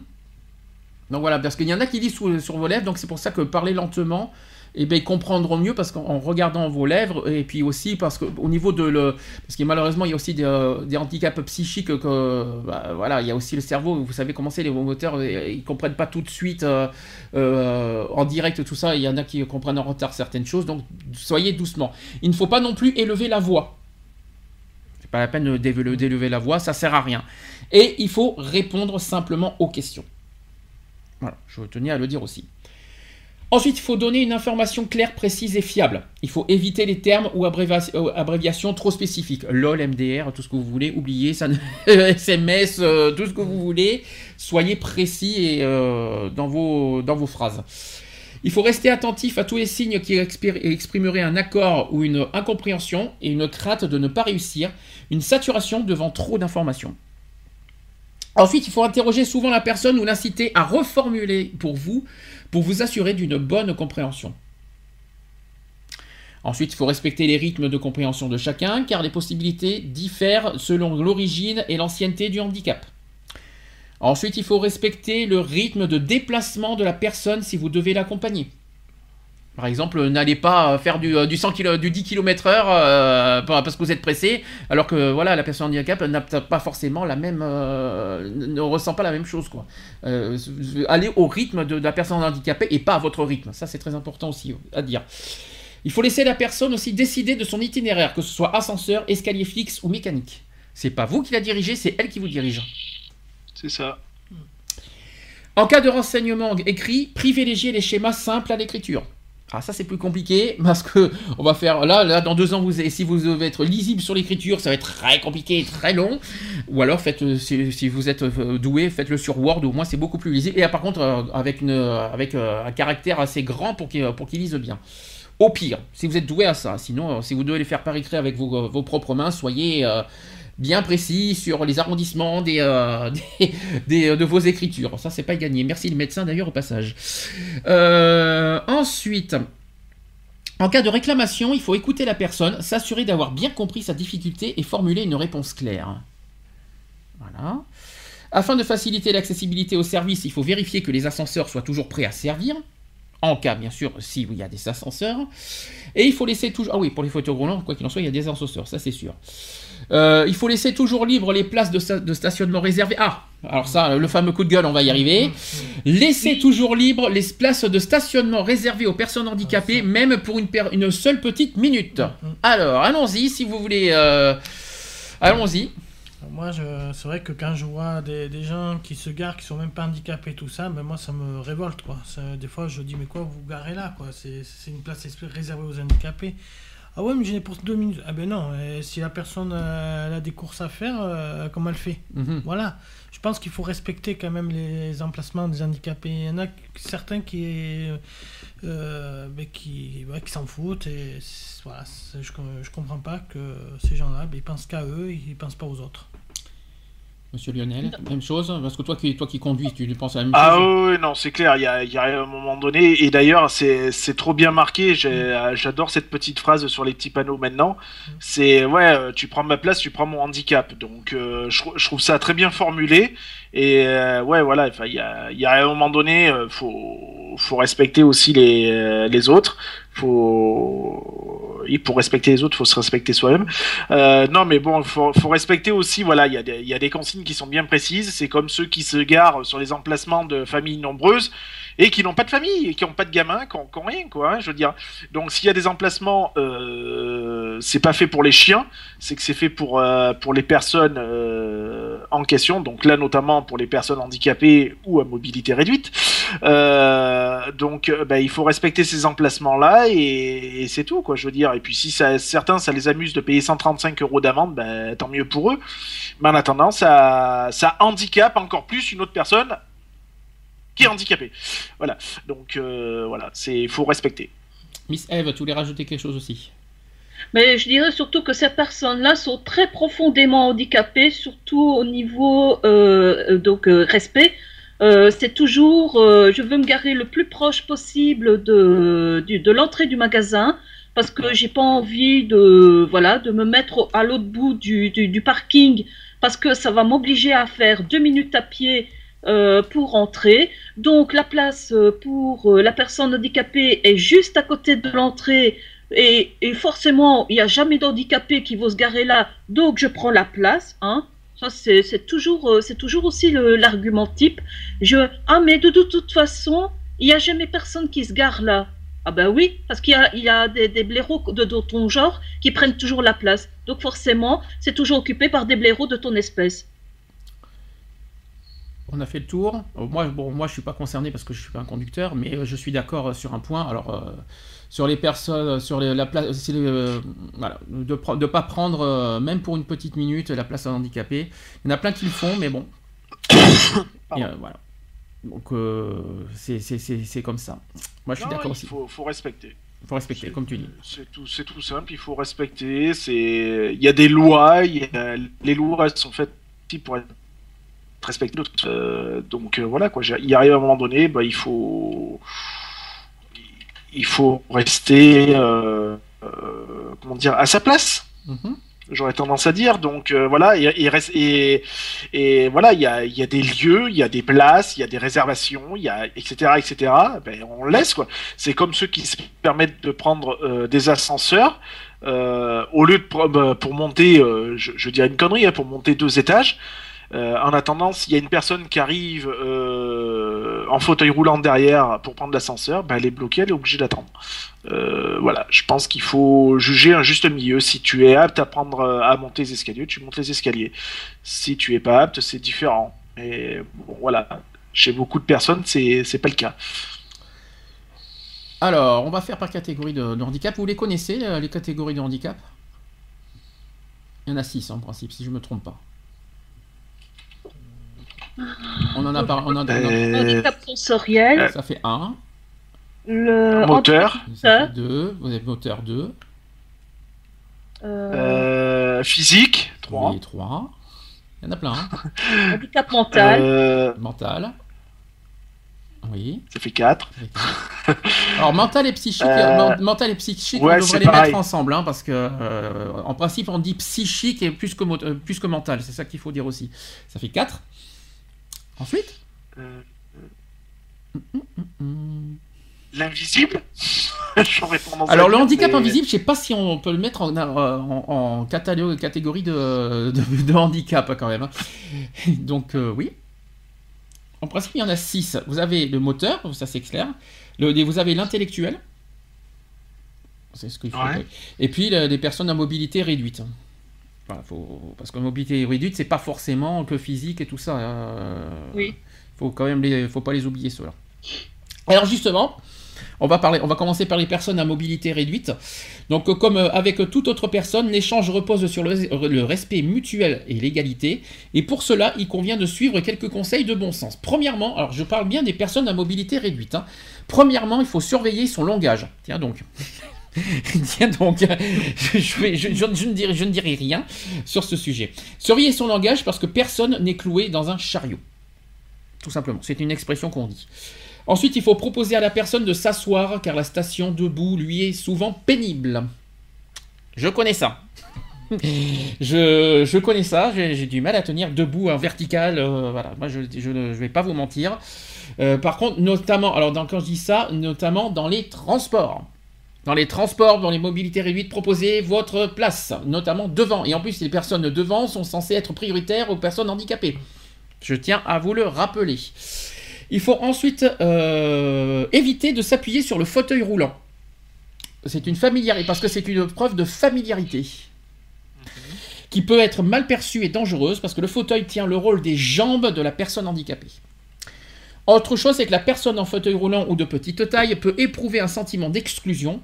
Il est préférable de se placer physiquement à sa hauteur dans la mesure du possible. C'est ça. Autre chose, c'est que certaines personnes peuvent avoir une élocution ou une communication difficile du fait d'un handicap moteur cérébral ou de lésions cérébrales. Donc leur intelligence n'est pas altérée en pour autant. Donc il faut leur parler normalement et leur laisser le temps de vous répondre. Oui, ça, j'avais un, un voisin comme ça qui s'appelle Louis. Il était à l'armée, il a eu un AVC. Et suite à son AVC, tout son côté gauche est paralysé. Oui. Et donc, il a des gros problèmes euh, d'élocution. Et euh, il, il s'est renfermé à cause de ça parce que il doit, chou- il doit toujours chercher les mots et ces mots n'arrivent pas à franchir sa bouche. Et, et lui et moi, on est devenus euh, amis euh, parce que je comprenais ce qu'il voulait dire et donc je complétais ses phrases. Je lui disais ses phrases et comme il voyait que je comprenais ce qu'il disait, j'ai vu qu'il y avait une certaine euh, libération dans, dans sa façon de parler et je, je voyais qu'il trouvait de plus en plus ses mots. Et autre chose, là aussi, c'est une erreur que beaucoup font. Il faut s'adresser à la personne directement et non à son accompagnateur. Bah, tant qu'à faire, c'est la personne qui est concernée de toute façon. Donc, euh, tu t'adresses à la personne concernée et non pas à l'autre. Donc, quand je dis l'autre, euh, vous savez, les Si aides- je peux me permettre, quoi. Parce que euh, quand on dit euh, l'accompagnateur, c'est souvent des auxiliaires de vie. hein, qui, a, qui a des ça. personnes handicapées, c'est à la personne handicapée qu'il faut s'adresser et non pas à l'auxiliaire de vie qui connaît pas forcément non plus tout, toute la vie non plus, tout, toute la personne bah, handicapée. Il connaît pas tout de la personne non plus, donc c'est vrai qu'il faut, s'en- faut s'adresser directement à la personne handicapée qui est plus apte à répondre sur ses, euh, bah, difficultés, etc. Tandis que l'auxiliaire de vie, c'est plus un accompagnement plus que, plus que alors qu'elle connaît, connaît pas forcément tout de, ses difficultés. Enfin bon, c'est mon, ma façon de voir les choses. Et ce dernier pourra vous aider à conserver aussi si votre interlocuteur s'exprime avec difficulté. Mais l'aidant n'est qu'un n'est qu'un interprète, il n'est pas votre interlocuteur. Donc ça, on parle de l'accompagnateur. Une personne handicapée moteur est une personne comme une autre, qui a simplement besoin qu'on lui assure plus de facilité et de sécurité dans ses déplacements. Alors dans les situations de handicap moteur, je vais expliquer comment vous allez fonctionner. Si vous devez pousser un fauteuil, il faut 1. éviter les mouvements trop brusques. Tant qu'à faire. 2. Éviter de vous appuyer sur la toile du dossier du fauteuil. 3. Ne pas pousser le fauteuil trop vite pour anticiper et éviter les obstacles. Autre chose, il faut annoncer les manœuvres à effectuer, donc la marche arrière, la bascule sur les roues arrière. Et enfin, si vous, si vous accompagnez une personne en fauteuil roulant, il faut marcher à côté d'elle en respectant son rythme. C'est ce que je vous ai dit tout à l'heure. Et il faut s'assurer qu'elle peut accéder à votre lieu de rendez-vous, vérifier l'absence d'obstacles, le bon fonctionnement des ascenseurs et, si possible, la disponibilité d'une place de stationnement à proximité. Voilà, tant qu'à faire. Il faut laisser un passage aussi et un espace suffisant à une personne en fauteuil ou de petite taille qui ne peut voir que si elle est placée devant le spectacle, l'exposition et l'allocution. Il faut également aussi informer la personne en fauteuil sur le cheminement car la maîtrise des déplacements en fauteuil suppose qu'il n'y ait pas d'obstacle. Cette information est donc capitale car elle lui permettra de juger si elle a ou elle aura besoin d'aide. Et dans tous les cas, pour une personne handicapée moteur, le fait de patienter devant un ascenseur, un guichet ou un service est souvent très pénible. Ça, je ne vous pouvais pas dire. Laissez-lui la priorité et le temps d'effectuer ses déplacements. Voilà, je tiens à vous le dire. Qui a déjà euh, été confronté à cette situation? Est-ce que vous avez déjà accompagné une personne euh, en, en fauteuil roulant? Oui. Oui. Ah, oui, forcément, oui. Donc, euh, comment tu t'es senti euh, à ce moment-là? Tu, Bah, moi, je- toi, c'est un geste. Je ne suis pas. Oui. Oui, tu peux répéter? Non, je- parce que je- pour moi, non, parce que je voulais dire, c'est un geste en principe citoyen de faire ça. C'est un devoir quelque part citoyen de, faire ça. C'est ça que je voulais dire. Je-. Et tu voulais Mais dire- euh, moi, je ne suis pas, je me suis pas senti euh, gêné ou, ou autre, quoi, je veux dire, hein.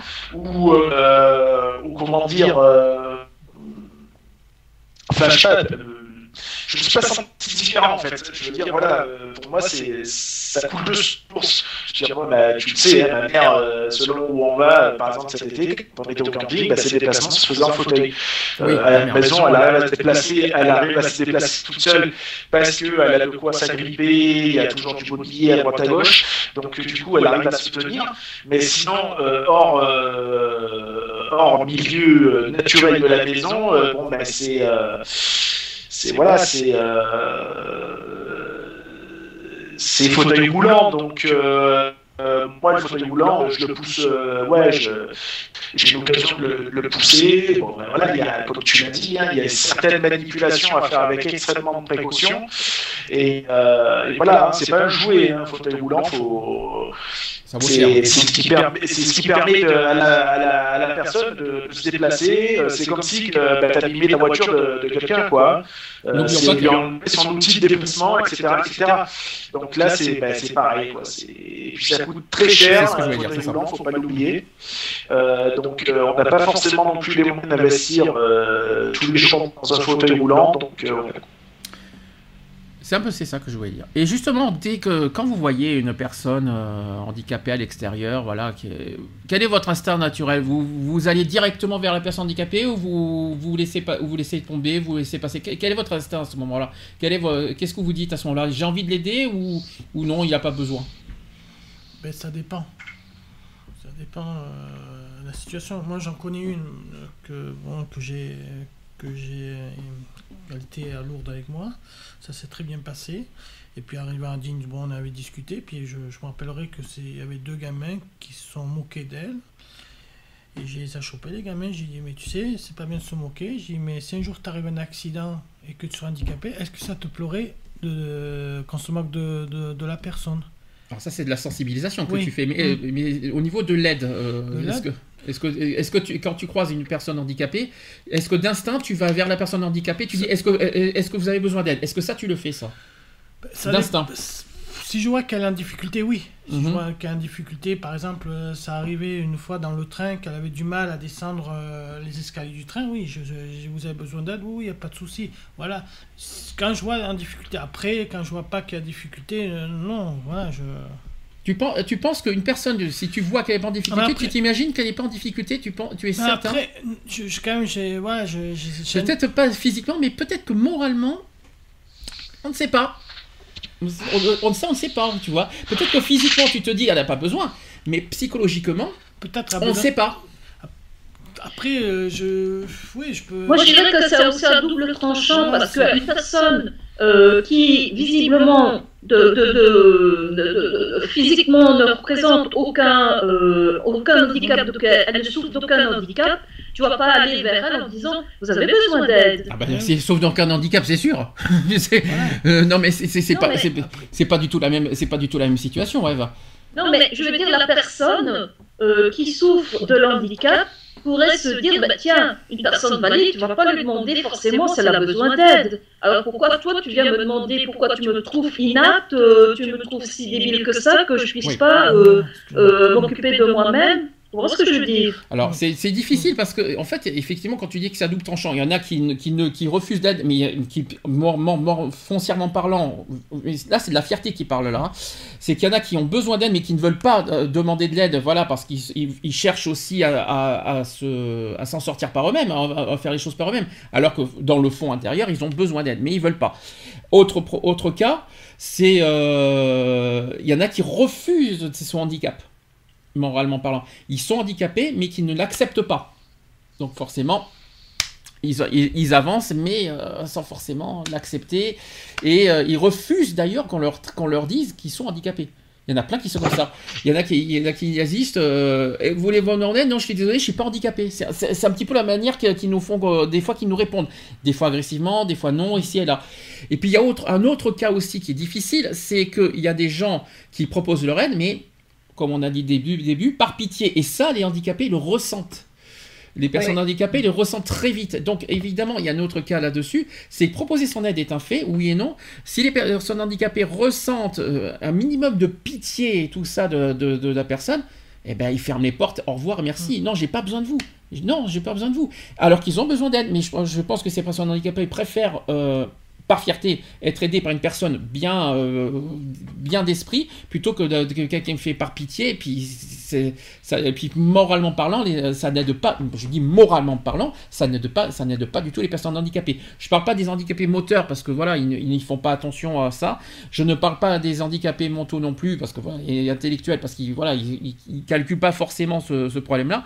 Mais quand c'est des, des handicaps physiques, ils détectent très vite, euh, voilà, ces genres de personnes qui... Alors moi je dirais encore plus, il y a des personnes qui font ça par pitié, mais il y en a d'autres qui, se qui font ça juste pour se faire bien voir alors qu'ils n'ont rien à faire de, de la personne qui souffre de- du handicap. C'est juste pour dire, regardez-moi, je suis le bon samaritain, moi j'aide les gens, alors que la personne, ils en ont rien à foutre.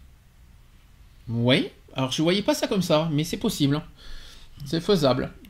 Tu veux dire quoi qu'il y en a qui font euh, qui font ça quoi par euh, par euh, pourquoi pour se pour faire bonne conscience Ah, tu veux dire que hein, d'accord, je veux dire j'en dirai pas plus là-dessus. Oui, j'en dirai pas plus sur ce sujet. Euh, qu'il y en a qui aident les gens pour se faire pour faire pour faire bonne conscience, pour faire bonne figure et qui par derrière s'en foutent complet. Voilà. D'accord, ok. Joker, si, je- si c'est possible sur, ce, sur cette phrase, ça serait bien gentil. Parce que c'est un peu... J'en ai assez euh, morflé comme ça de mon côté. Euh, Est-ce que quelqu'un veut rajouter quelque chose? Non. Non, je crois que j'ai tout dit. Non, parce que ce que tu dis, c'est vrai, hein, euh, Eve. hein, c'est totalement réaliste, euh, malheureusement. Alors, je ne suis pas sous fauteuil, je suis pas sur fauteuil roulant, mais malheureusement, euh, c'est c'est vrai. C'est vrai.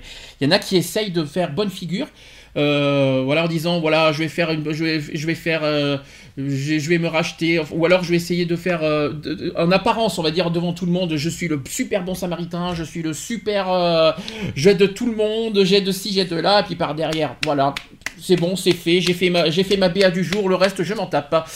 Il y en a plein qui sont comme ça, malheureusement. bon. Merci Eve, tu m'as pas rangé euh, le- le- le- la- la- ta phrase.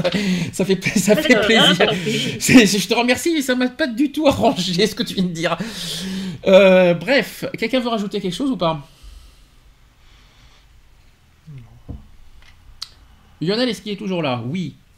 Non, je suis là, je suis là. Est-ce que... Non, non, j'ai rien à rajouter, c'est bon. Alors, euh, maintenant sur les gestes envers les personnes aveugles ou malvoyantes. Alors, la communication visuelle n'existant plus ou peu, tout passera par la parole, le contact l'interpellation de la personne handicapée. Et n'hésitez pas à vous informer des besoins de la personne handicapée visuelle et insister pour obtenir une réponse claire. Vous serez le plus souvent appelé à lire, écrire et informer euh, oralement avec beaucoup de précision. Je vous rassure, je tiens à préciser une chose. Euh, on aura aussi euh, un grand sujet sur les, les langages des signes en janvier. Je tiens à le dire, même si c'est voilà, parce que vous allez me dire les personnes aveugles, ils voient pas les, les, les- les- les langages des signes. Alors ça, vous allez me dire comment, comment ils font. Ben, Il y a le braille. eh ben, il y a le braille. Alors ça, euh, est-ce que quelqu'un a déjà, a déjà essayé de pratiquer le braille ou euh, savoir comment ça marche? Vous savez, Euh, euh, c'est des oui. petits points oui, qui forment des lettres et qu'en fait on, on lit avec nos doigts. oui. On lit avec euh, l'extrémité de- des bouts des doigts. Et donc euh, voilà. Tu voulais savoir quoi d'autre? Vous savez lire le braille? Je crois que c'est compliqué. Je pense que c'est plus facile à, apprendre le langage des signes que le braille quand même. hein. Si je me trompe pas. Le langage des signes, c'est pour les, euh, pour les sourds. hein. Tandis que le En fait, braille- les, les, les, les pointillés sont, di- sont disposés de manière à ce que euh, bah, la disposition forme une lettre. euh, et donc ça se lit lettre, enfin, Lettre, trompe pas, ça se- chiffre, les lettres, chiffres, tout ça, donc il y a une disposition bien spécifique, et avec la sensibilité du doigt, euh, ben, tu- arrives à déchiffrer euh, le- bah, les lettres tout simplement, et ça fait, bon, bah, après ça fait comme tout, ça, forme, ça formule des phrases, etc. etc. quoi. Après, ça s'apprend parce que c'est c'est selon comment les pointillés sont disposés, euh, voilà, donc euh, chaque disposition veut dire une lettre, ça, à l'inverse ça peut donner une autre lettre ou un chiffre, etc. etc. Et en passant ton doigt sur, euh, sur la ligne, eh ben, tu arrives à avoir une phrase euh, et à communiquer comme ça. Alors, je- juste une petite parenthèse qui n'a rien à voir. euh, on a un souci euh, de, de, de contact avec euh, Skype, hein, parce qu'on que ce soit toi ou Eve, on vous entend très mal. hein.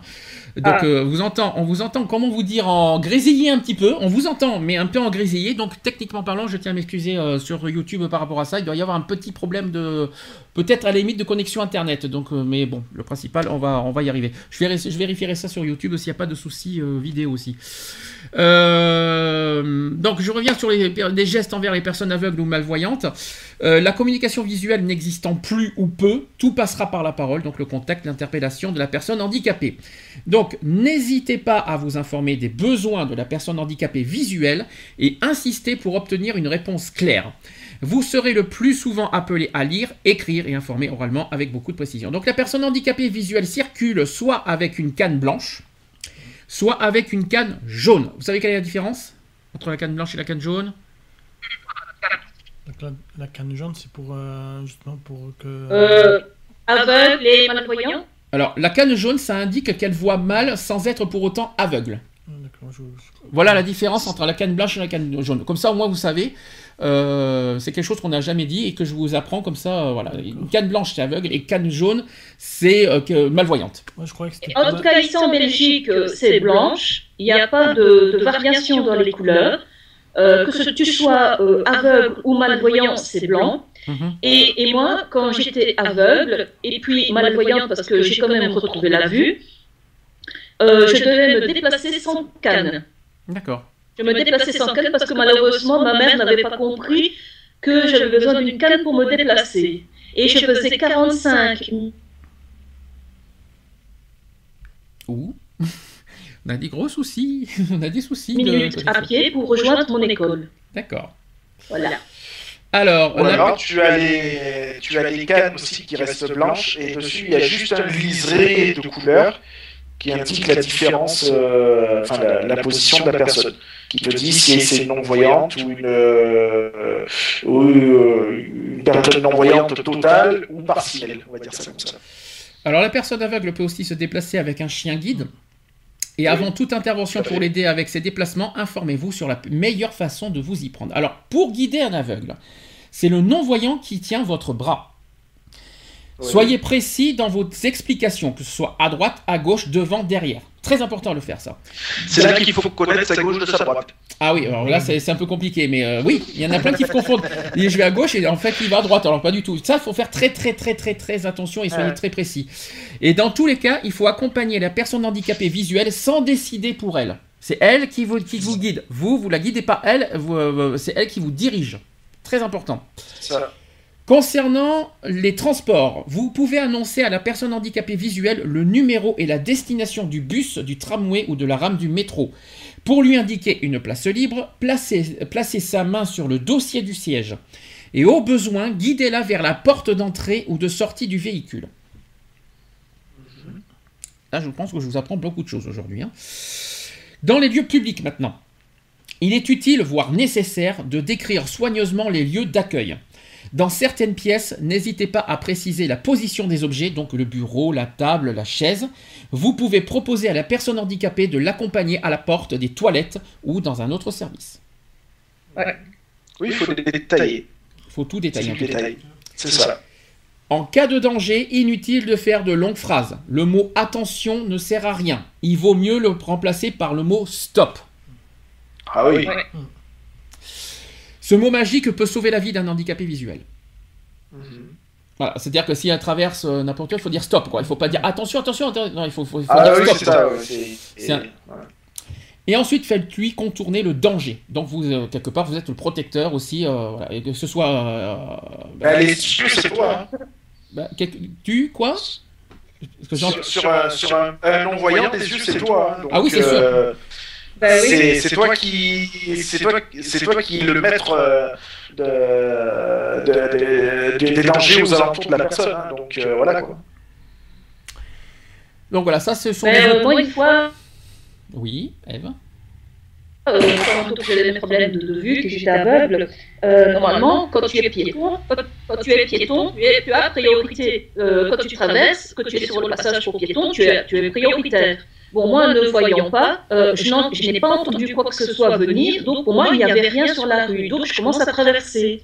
Et il y a une voiture, en fait, euh, qui tournait brusquement et, qui a failli me percuter. Je ne sais pas où est-ce qu'elle s'est arrêtée, mais elle était très proche de moi. Je la sentais très proche de moi.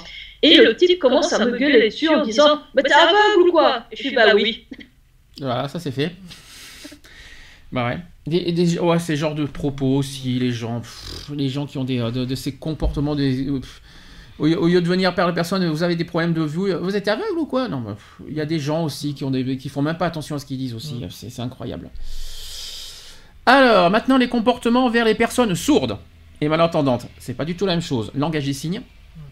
Alors évidemment, c'est quelque chose. Aïe, pauvre pancarte. C'est quelque chose qu'on n'apprend pas forcément, le langage des signes. hein. Pourtant, j'ai, euh, voilà, je me suis procuré euh, des livres. euh, maintenant, voilà, je- c'est tout con. hein.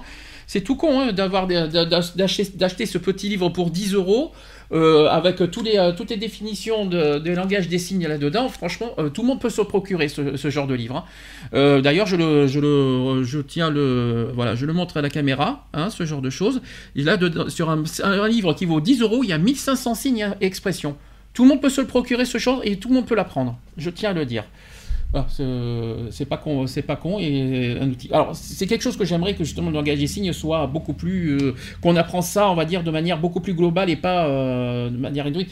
Je pense que moi l'école par exemple j'ai pas appris le langage des signes. J'espère qu'aujourd'hui ça va changer, euh, qu'on- qu'on inculque un petit peu le langage des signes à l'école parce que c'est quelque chose d'essentiel. Et en plus c'est une langue internationale, pas uniquement envers les personnes sourdes, mais aussi entre personnes étrangères. Comme ça au moins on peut se comprendre aussi. euh, euh, avec les langues on se comprend même pas forcément. Avec avec le ga- langage des signes on peut se comprendre universellement. Oui, mais attention, non, non, non, non, non, là je suis pas d'accord. La langue des signes n'est pas internationale, chaque pays a sa langue des signes.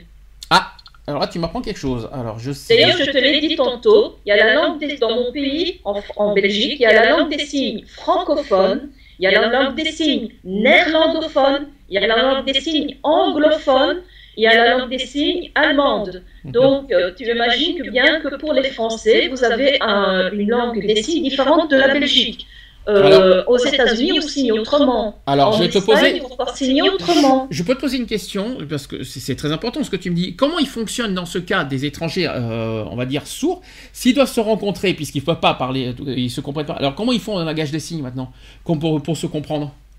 Disons qu'on va se référer à certains signes qui, euh, qui correspondent plus ou moins à, je veux dire, à notre langue des signes, et on va essayer de compléter les signes qu'on n'a pas saisis. D'accord.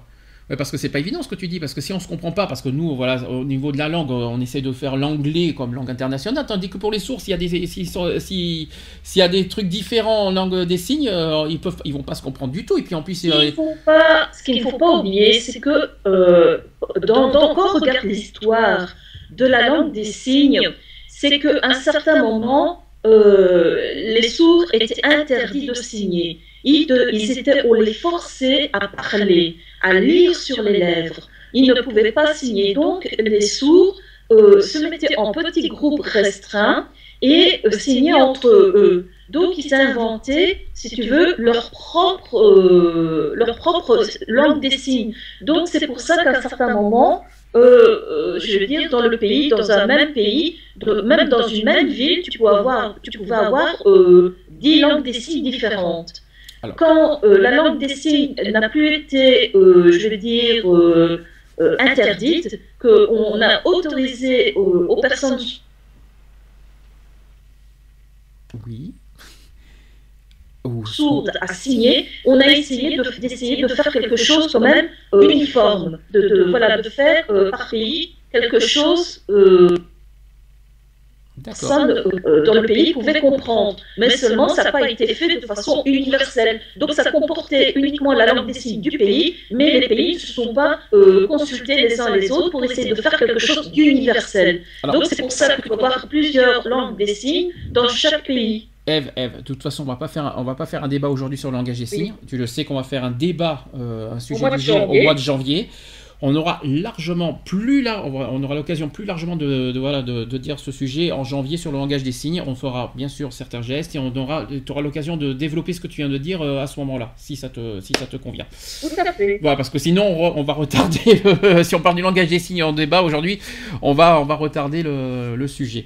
Alors les comporte, on va revenir sur les comportements envers les personnes sourdes et, mal, et, malvoy- et malentendantes. J'avais failli dire malvoyantes, sourdes et malentendantes. Donc les personnes sourdes et malentendantes ou devenues sourdes peuvent tout faire comme les entendants, sauf une chose, une chose, c'est-à-dire entendre, tout simplement. Donc elles présentent une différence qui est invisible, mais qui n'entraîne aucune diminution des capacités intellectuelles. Seuls les moyens pour communiquer sont différents, donc les unes utiliseront la lecture sur les lèvres, c'est ce qu'on a dit tout à l'heure, la lecture labiale, et les autres la fameuse langue des signes française. Ou encore un codage phonétique, donc la langue française parlée complétée. Et certains auront facilement recours à l'écrit et d'autres moins. Quelques principes de base sont à respecter pour faciliter la communication. Pour s'adresser ou alerter une, euh, une personne qui n'entend pas ou qui entend mal, il faut éviter de la surprendre en arrivant dans son dos. Voilà, déjà, premièrement, hein, envers une personne sourde, euh, éviter de venir de- en arrivant en son dos, ça peut lui. Voilà, Chris- euh, euh, oui, voilà, Euh, Viette, bonjour. Ouais, voilà, merci, au revoir, adieu, euh, merci. Euh, et infarctus sur place, c'est sympa. Euh, la dimension visuelle, vous savez pourquoi? Parce que la dimension visuelle restera toujours très importante pour elle, tout simplement. Donc, pour attirer son attention, on peut, un, taper doucement sur son épaule, ensuite faire un geste avec la main, et non pas lui mettre une gifle, s'il vous plaît, hein, faire un geste, une, petite tape- une petite tapote avec la main, ou un coucou, hein, et pas que gifle comme ça. Euh, ensuite, transformer le plus possible euh, les sources sonores, donc la sonnerie du téléphone, du réveil, de l'alarme, de l'incendie, en autres sources sensorielles, vous savez quoi? Qu'est-ce qu'il faut mettre à la place des La sonorités? lumière. Oui, presque. La lumière. C'est voilà, des flashs lumineux ou des vibreurs, tout simplement. Ouais. Évidemment. Pour faciliter la communication, il faut privilégier un, un environnement calme en évitant les bruits parasites, les cris et les énervements. Et les énervements. Il faut un échange en face à face pour les euh, voilà pour, euh, pour qu'ils pour qu'ils puissent vous comprendre euh, sur les lèvres, en évitant de se mettre de profil. Voilà. Il faut ensuite une bonne lumière en évitant les contre-jours. Très important. Parce que Ensuite, le soleil en pleine tronche, c'est pas évident. Ah non, ça c'est sûr. Il faut ensuite un débit de parole un peu au ralenti pour qu'ils puissent bien lire sur vos lèvres. Ensuite, il faut une bonne articulation, c'est-à-dire euh, quand vous parlez, euh, on peut parler normalement, mais avec eux, il faut parler à bien ouvrir la bouche, euh, par exemple. Il faut parler comme ça. Ça fait bizarre, mais c'est comme ça qu'il faut parler. C'est un exemple. Et sans exagération, parfois toutefois quand même. Il faut pas faire ouais, tu sais que ouais, gna, voilà. Soyez quand même un peu euh, normal en parlant. So- so- Soyez un petit peu normal en parlant aussi. Il faut pas non plus exagérer quoi. Ensuite, il faut une bouche bien dégagée. Si vous, pour les mauvaises langues, s'il vous plaît, dans- dans- vous voyez ça quand même comme une sensibilisation et pas autrement, s'il vous plaît. Donc une bouche bien dégagée, Didier, s'il te plaît. Non, non, non. J'ai rien- dit. Non, mais tu le penses. Non, non, Tu, tu disais, Lionel. Au chewing-gum. Tu sais qu'il faut éviter de parler à la bouche pleine. Voilà. Ah ouais, d'accord. Ouais, non, parce que tu, non, parce que tu. Non, non, non. Oh, je t'en prie. Il y, en a- y y en qui ont des pensées des fois, attention, sur la bouche bien dégagée.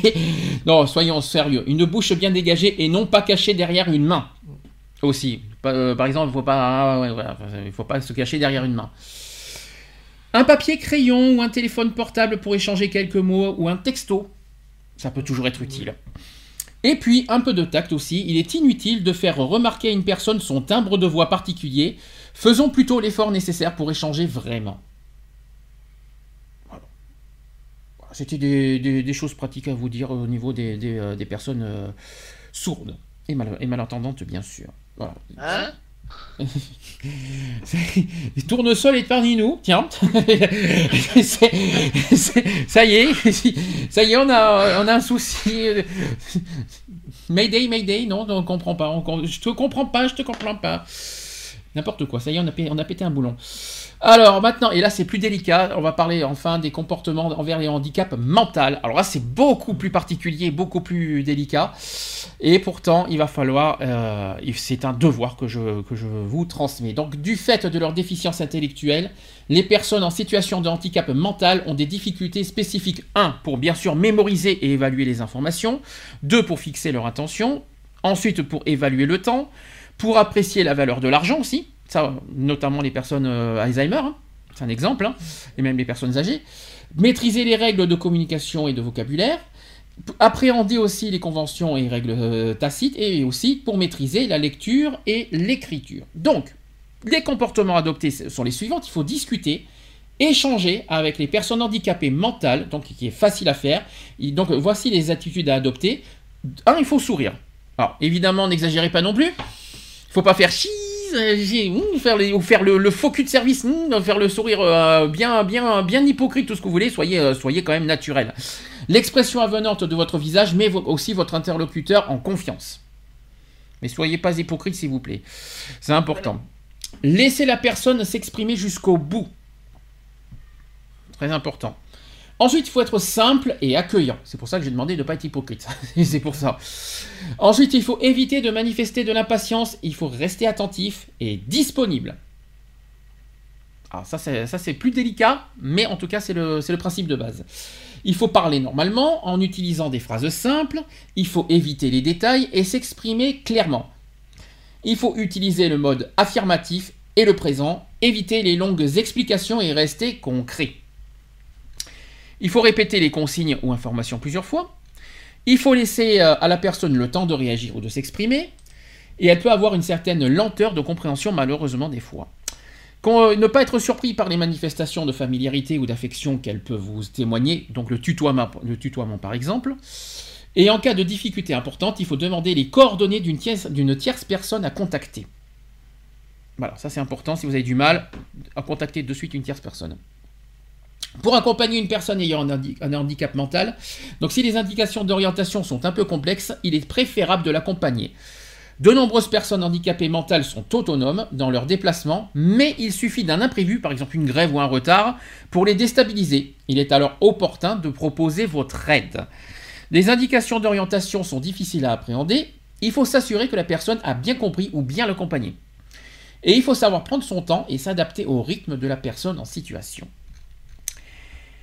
Ça, c'était le handicap mental. Et alors là, alors là, attention, l'apothéose. Attention, alors là, c'est là par contre, c'est un. J'ai beaucoup de. C'est un, c'est, un, handicap qui me tient à cœur parce qu'il y en a beaucoup qui ont des comportements mais, mais ignobles face à ça.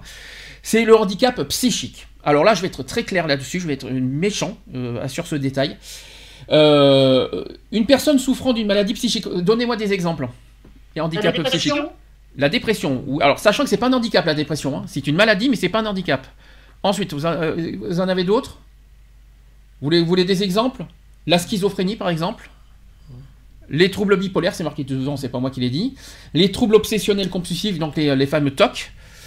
Euh, les psychoses, les névroses graves, voilà, tout ça, ce sont des, des, euh, des handicaps psychiques. Et malheureusement, face à ça, vous avez des personnes qui, qui, qui se comportent, mais d'une médiocrité absolue, et je trouve ça lamentable. Euh, dès qu'on parle de schizo, tout ça, un, on dit que c'est un danger public, deux, on dit qu'il faut pas les fréquenter, trois, on les rejette d'une manière mais lamentable. Euh, à force de les rejeter, voilà, conséquence de ça, dépression, solitude, isolement, on ne sort plus, maintenant, euh, maintenant on a peur des gens, on ne, sait, euh, on ne sait même plus quoi faire. Moi je trouve ça lamentable de, de, de, de, de, traiter des personnes en- de- d'handicap psychique comme ça, au lieu de les traiter comme ça, mais comprenez, euh, et puis en plus, euh, un schizophrène n'est pas non plus un danger public, c'est une maladie, certes, voilà, Moi, difficile. personnellement, j'ai fréquenté euh, deux personnes schizophrènes. Hum, Euh, bon, il y en a un, euh, je vais dire, euh, il m'a testé une fois, mais il n'a pas, pas recommencé. Mais sinon, je vais dire, j'ai jamais eu spécialement des, des problèmes avec eux. hein. Après, après attention, je ne vais pas dire le contraire, j'en parlerai après vite fait quelque chose. C'est vrai que ce que je n'aime pas aussi en retour, et ça je suis par- partagé parce que moi-même j'ai un handicap psychique, je vais le dire, je vais, je vais, être honnête, c'est pas la, c'est pas la première fois que j'en parle de toute façon. On m'a- même posé la question sur Facebook, c'est pas un secret. Euh, Qu'est-ce que tu as comme maladie? Si et là, j'ai un, un médicament pour ça, c'est la bipolarité, je l'ai. Donc j'ai un handicap psychique. Le problème, c'est que c'est vrai qu'il y, a y quelque chose que moi je n'aime pas, c'est que euh, les gens se comportent mal envers le handicap psychique parce que voilà, ils ont peur de ça. Mais après, je n'aime pas non plus en retour que les handicapés psychiques se servent du handicap comme excuse. C'est ça que je veux dire.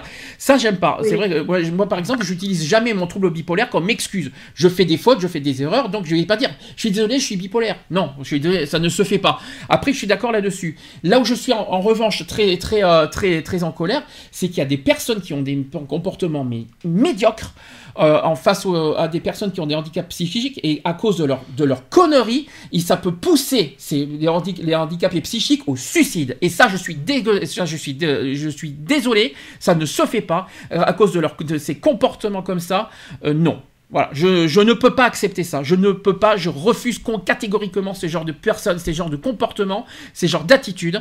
Euh, toutes les personnes, euh, ils font passer, les, les- les- ils, ils- mettent, ils, ils traitent les handicapés psychiques comme des moins que rien, des minables, des ti et ça fait, et ça nuit à la personne, euh, au handicapé, et ça, et ça le détruit. C'est un, un- un comportement destructeur, et ça peut pousser à un suicide. Et c'est qui, c'est qui est responsable? C'est pas l'handicapé psychique, c'est toutes les personnes qui l'ont mis à bas terre, plus bas que terre. Et ça c'est quelque chose que je mets vraiment en avant parce que c'est, je connais ça personnellement. Je, vais pas mentir, je connais ça, ça va, je vais bien.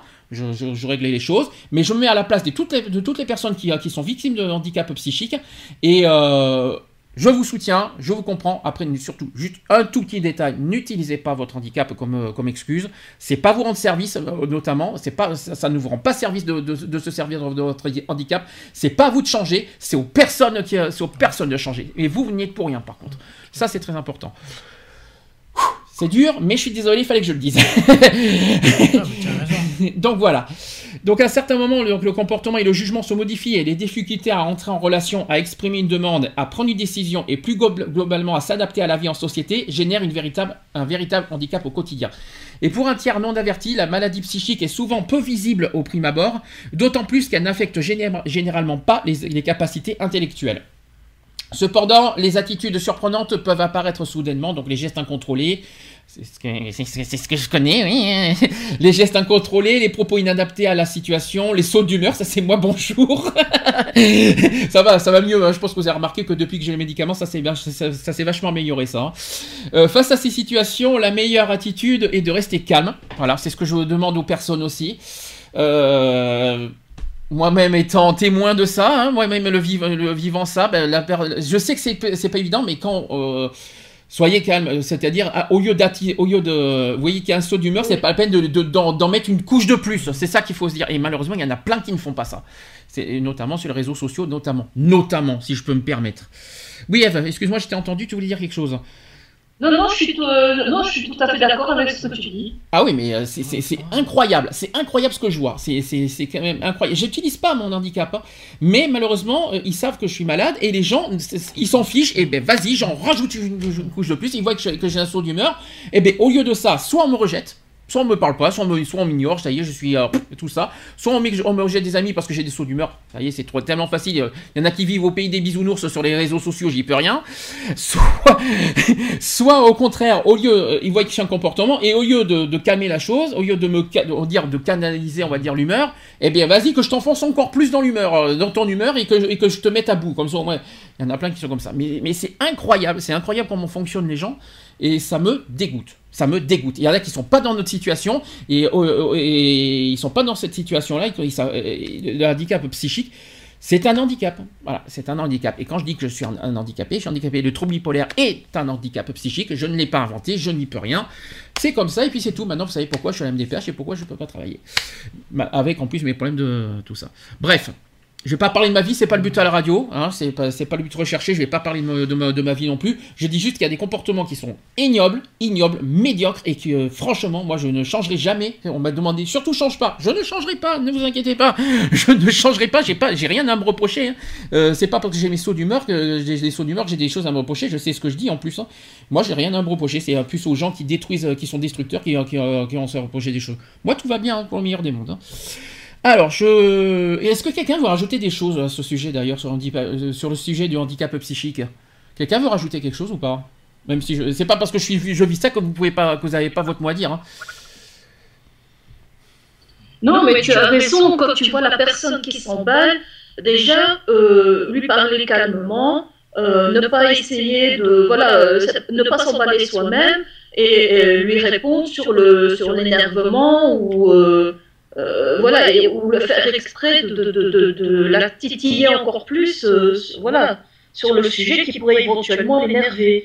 Euh, si vraiment tu, tu vois que tu n'arrives pas à la calmer avec des per- des- d'essayer de, lui parler avec des, des mots apaisants, si vraiment tu vois qu'elle est trop trop énervée, éventuellement la laisser se calmer toute seule. Oui, et pas, et pas d'attiser encore plus en commentaire. Eh oui. C'est ça, Voilà. le- c'est- ça le problème. Après, il y en a qui me disent, mais pourquoi tu racontes ta vie sur, euh, sur Facebook? Il y en a qui comprennent pas ça, et chose que je comprends, je, je- je le comprends notamment. C'est pas que c'est pas que je raconte ma vie, c'est que quelque part c'est un défouloir pour moi Facebook. C'est-à-dire qu'au lieu de le garder pour moi et que ça me détruise à l'intérieur de moi, j'ai besoin de, de l'évacuer, sachant que j'ai pas j'ai pas beaucoup de personnes autour de moi à qui je peux dé- euh, à qui je peux me confier et, et me tout ça. Quelque part, mon Facebook c'est euh, c'est quelque part pour une libération pour moi. Mais qui- qui ne petit pas. rappel, petit rappel, petit Oui. rappel. Facebook a été créé pourquoi Pour savoir ce qui se passe dans la vie des autres. C'était par rapport aux étudiants. N'oublie Mm. pas, le fondateur de Facebook euh, a créé ça pour que chaque euh, étudiant puisse savoir ce que l'autre étudiant fait comme étude, a comme hobby, etc. Mhm. Donc c'était pour ça, à la base, c'est pour savoir ce que l'autre fait dans sa vie. Oui, après, j'ai pas non plus, euh, je vais pas non, je vais pas non plus euh, faire euh, mon, que mon on dit Facebook, mon. souvent, oui, mais Facebook, c'est pas pour dire sa vie. Oui, mais- Si, Facebook a été créé pour ça. Ouais, mais après, après, après, Facebook, c'est pas non plus un journal intime non plus. Hein. Je, je vais pas dire, tiens, à 9h, j'ai- j'ai j'ai pris mon petit déj. Facebook. À midi, je vais, je vais tiens, je, tiens, je suis allé, je suis allé à la poste. Euh, non, c'est un exemple que je dis. mais Je vais pas raconter ma vie. Facebook, tu mets ce que tu veux. Bien tu sûr. mets ce que tu veux. Personne n'a à te dire ce que tu dois mettre sur ton Facebook. Ah, mais je suis d'accord avec ça. Si la personne n'aime pas ce que tu mets sur ton Facebook, eh bien qu'elle se retire de tes amis, qu'elle te bloque, mais qu'elle te foute la paix. Bien sûr. Après, je ne fais rien de mal. Je ne cherche, je cherche juste à à me libérer de, voilà, de cette, euh, de cette euh, haine. Euh, C'est pas une haine que j'ai à l'intérieur, mais voilà, de cette bouffée de, de colère que j'ai à l'intérieur de moi. Et ben Facebook, c'est mon quelque part ma- mon lieu de libération quelque part. Alors c'est vrai que ça gêne. Ça, gêne énormément et je, le conçois ici et là, mais de là de me demander de me taire, c'est même pas la peine de rêver. Jamais au monde je me tairai, de toute façon. Euh, je fais ce que je veux et c'est mon mur de toute manière. C'est mon, c'est mon mur privé, je tiens à le préciser, parce qu'il y en a qui disent, euh, c'était quand c'était hier, je crois, on m'a dit que je suis un personnage public. Non, je suis pas un personnage public. Euh, je, sais pas pourquoi on m'a dit ça. Oui, mais des, faut faire attention à ce que tu dis, parce que tu es un personnage public du fait que tu as une radio et que tu es président d'une association. Non. D'abord, j'ai bien précisé que sur mon Facebook, il y a marqué profil personnel privé. Point. J'ai rien à rajouter, donc c'est tout. Euh, c'est pas parce que je, et en plus, à ce que je sache, je suis pas un personnage public, je suis même pas connu du monde entier, c'est pas la peine. c'est, tellement, non mais je, conçois certaines choses, mais mais non. Et puis je fais ce que je veux. C'est un peu, ça dérange. Je le conçois, je l'entends bien, mais de là me demander de me taire et de et de, faire ce que, en plus de contre, que de pas faire ce que je veux sur mon propre mur Facebook, allez vous faire cuire un œuf. Ça c'est dit, ça c'est fait. et encore, je suis poli, hein. je suis poli, je suis pas vulgaire. Ça c'est dit. Quelqu'un veut rajouter quelque chose? Parce qu'il est 17h30, on va, on va clôturer le sujet. Euh, et, euh, Lion- Lionel, t'as quelque chose à rajouter ou pas? Euh, bah, après, qu'on- voilà, concernant Facebook, c'est- il est vrai qu'on voit beaucoup de choses. Hein, euh, qui, je suis, je vais pas dire que je dessus, mais euh, quand le peu que je me connecte, quand je, des- je tâche pas, vu ce qui avait été notifié euh, euh, sur ce qu'on t'a dit hein, euh, par rapport à ce que tu, tu expliquais là, personnage public, etc., etc. Voilà, il faut savoir que le, euh, Facebook, c'est, enfin, nos murs, ce qu'on appelle les murs, euh, ça reste un Facebook privé et donc personnel. Euh, on est, on est quand même libre d'y mettre ce qu'on veut, les photos qu'on veut, les publications qu'on veut, les, enfin, etc., etc., etc. Euh, On t'entend très mal, hein, Lionel. hein, euh. On t'entend très mal, Hein excuse- on t'entend très très mal. hein. Je fais du mieux que tu peux, mais on t'entend très mal, je m'excuse aux, aux Ah. auditeurs. Vas-y. Après, euh, voilà, quoi, je veux dire, il faut, il faut respecter aussi, euh, voilà, ce ce que les gens hein. On a le droit d'être de bonne humeur, on a le droit d'être de mauvaise humeur, on a le droit de le dire, c'est pas, c'est secret. Euh, voilà, et puis ceux qui, comme ceux qui sont pas satisfaits, ben écoute, euh, euh, tu dégages, et puis voilà, on en parle plus, quoi, je veux dire. Il y a, pas 50 émissions de toute façon, quoi. On n'oblige pas les gens à nous suivre, à nous, liker, etc.. Donc, euh, ouais, voilà, moi, si j'ai envie de marquer sur mon Facebook que euh, tout le monde aille se faire euh, en papaouté pour rester poli, bah, je le marquerai, quoi. et puis libre. Ouais. Pas le prendre, et voilà, quoi, je veux dire, et, euh, ça, ça reste mes pensées, ça reste mon droit, comme, comme, comme toi, tu l'as dit, de toute façon, donc, euh, voilà.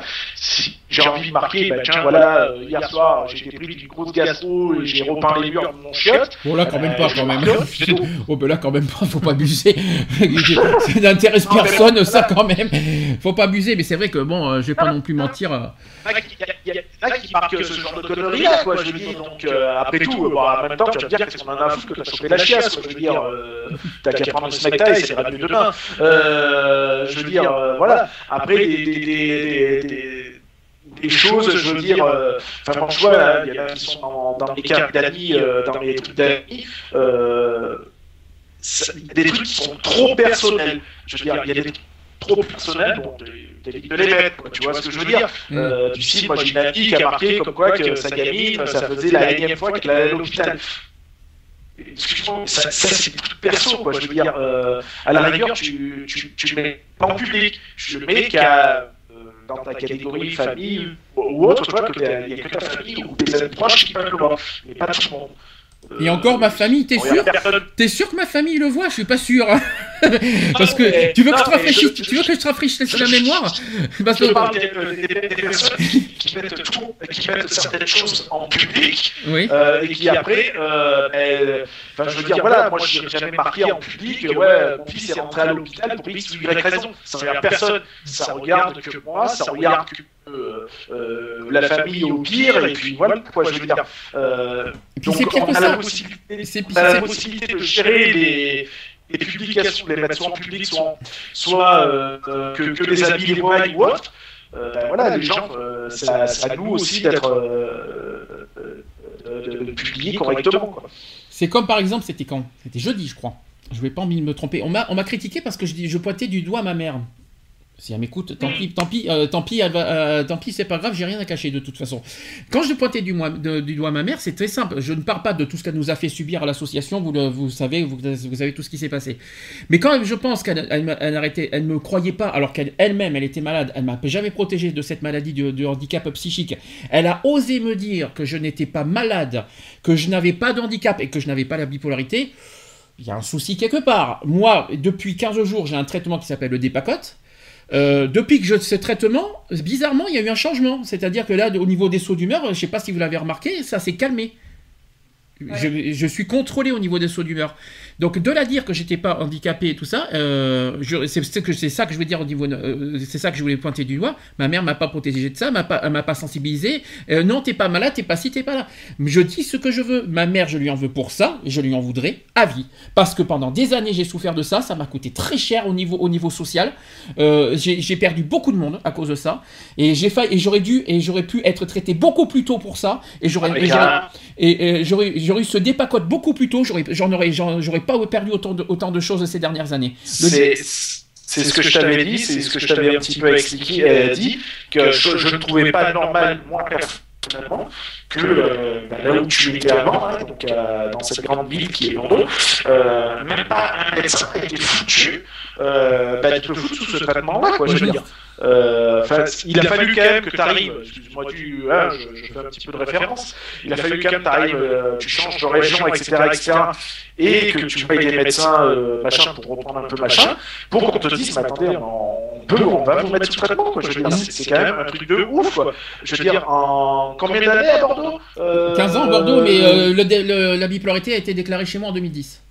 voilà, et on m'a pas mis ce depuis- dépacote de- pour autant. Donc, de, non, non, mais voilà, depuis, avant ou même à partir de 2010, Mm. t'as pas un abouti euh, tout libre bordel qui a été capable de te dire, bon, monsieur Gauthier, vous souffrez de, de troubles de la bipolarité, on va vous mettre, euh, je vais vous prescrire un, un traitement.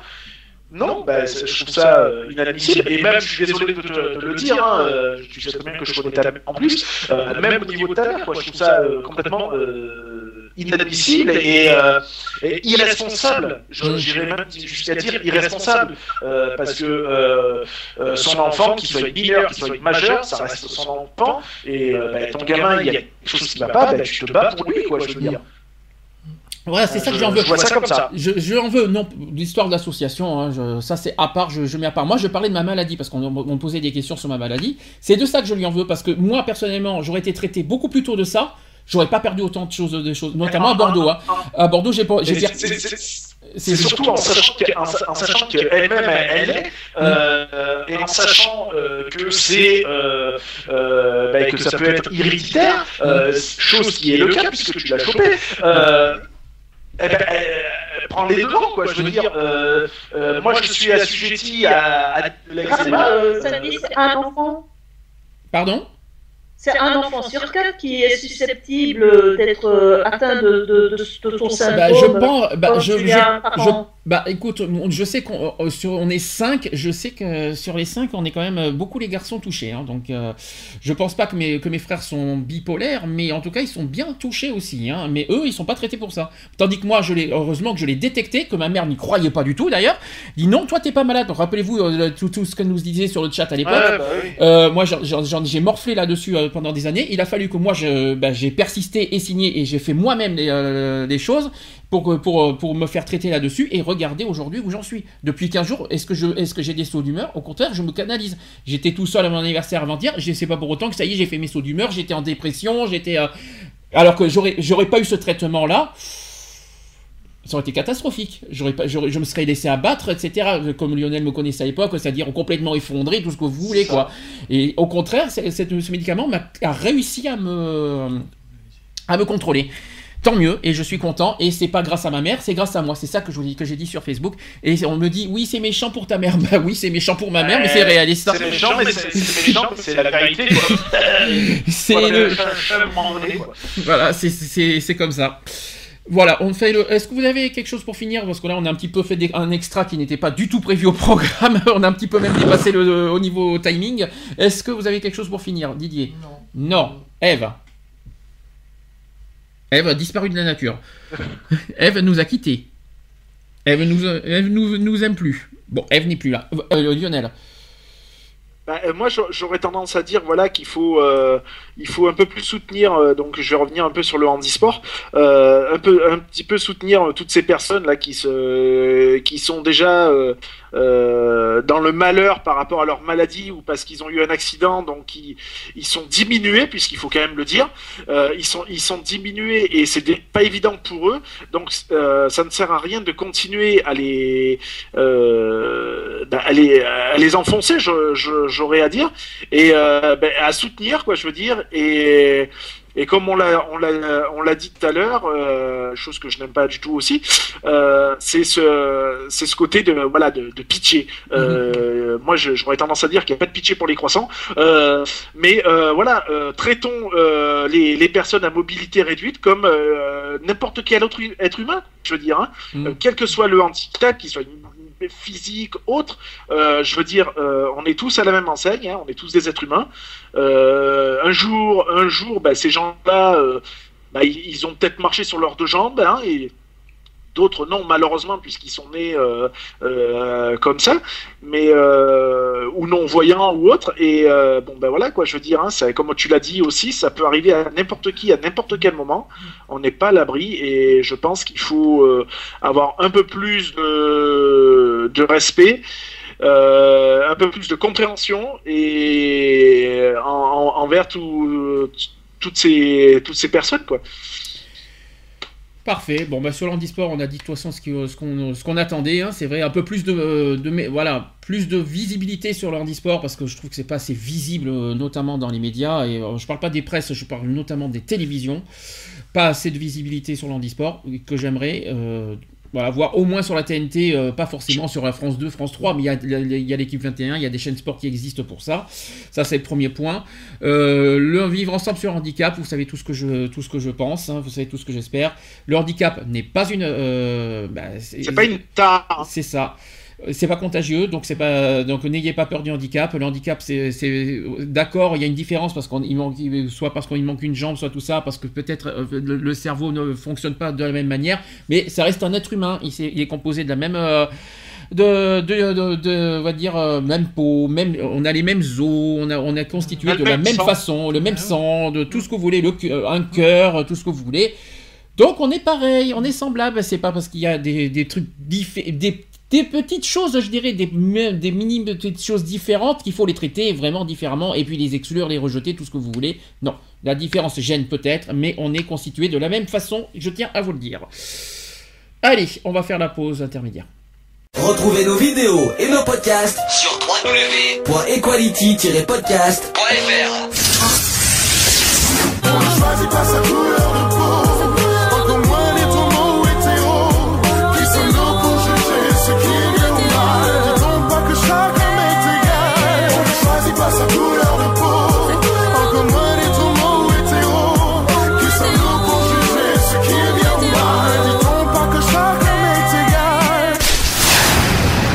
Voilà, c'est fini. À très bientôt.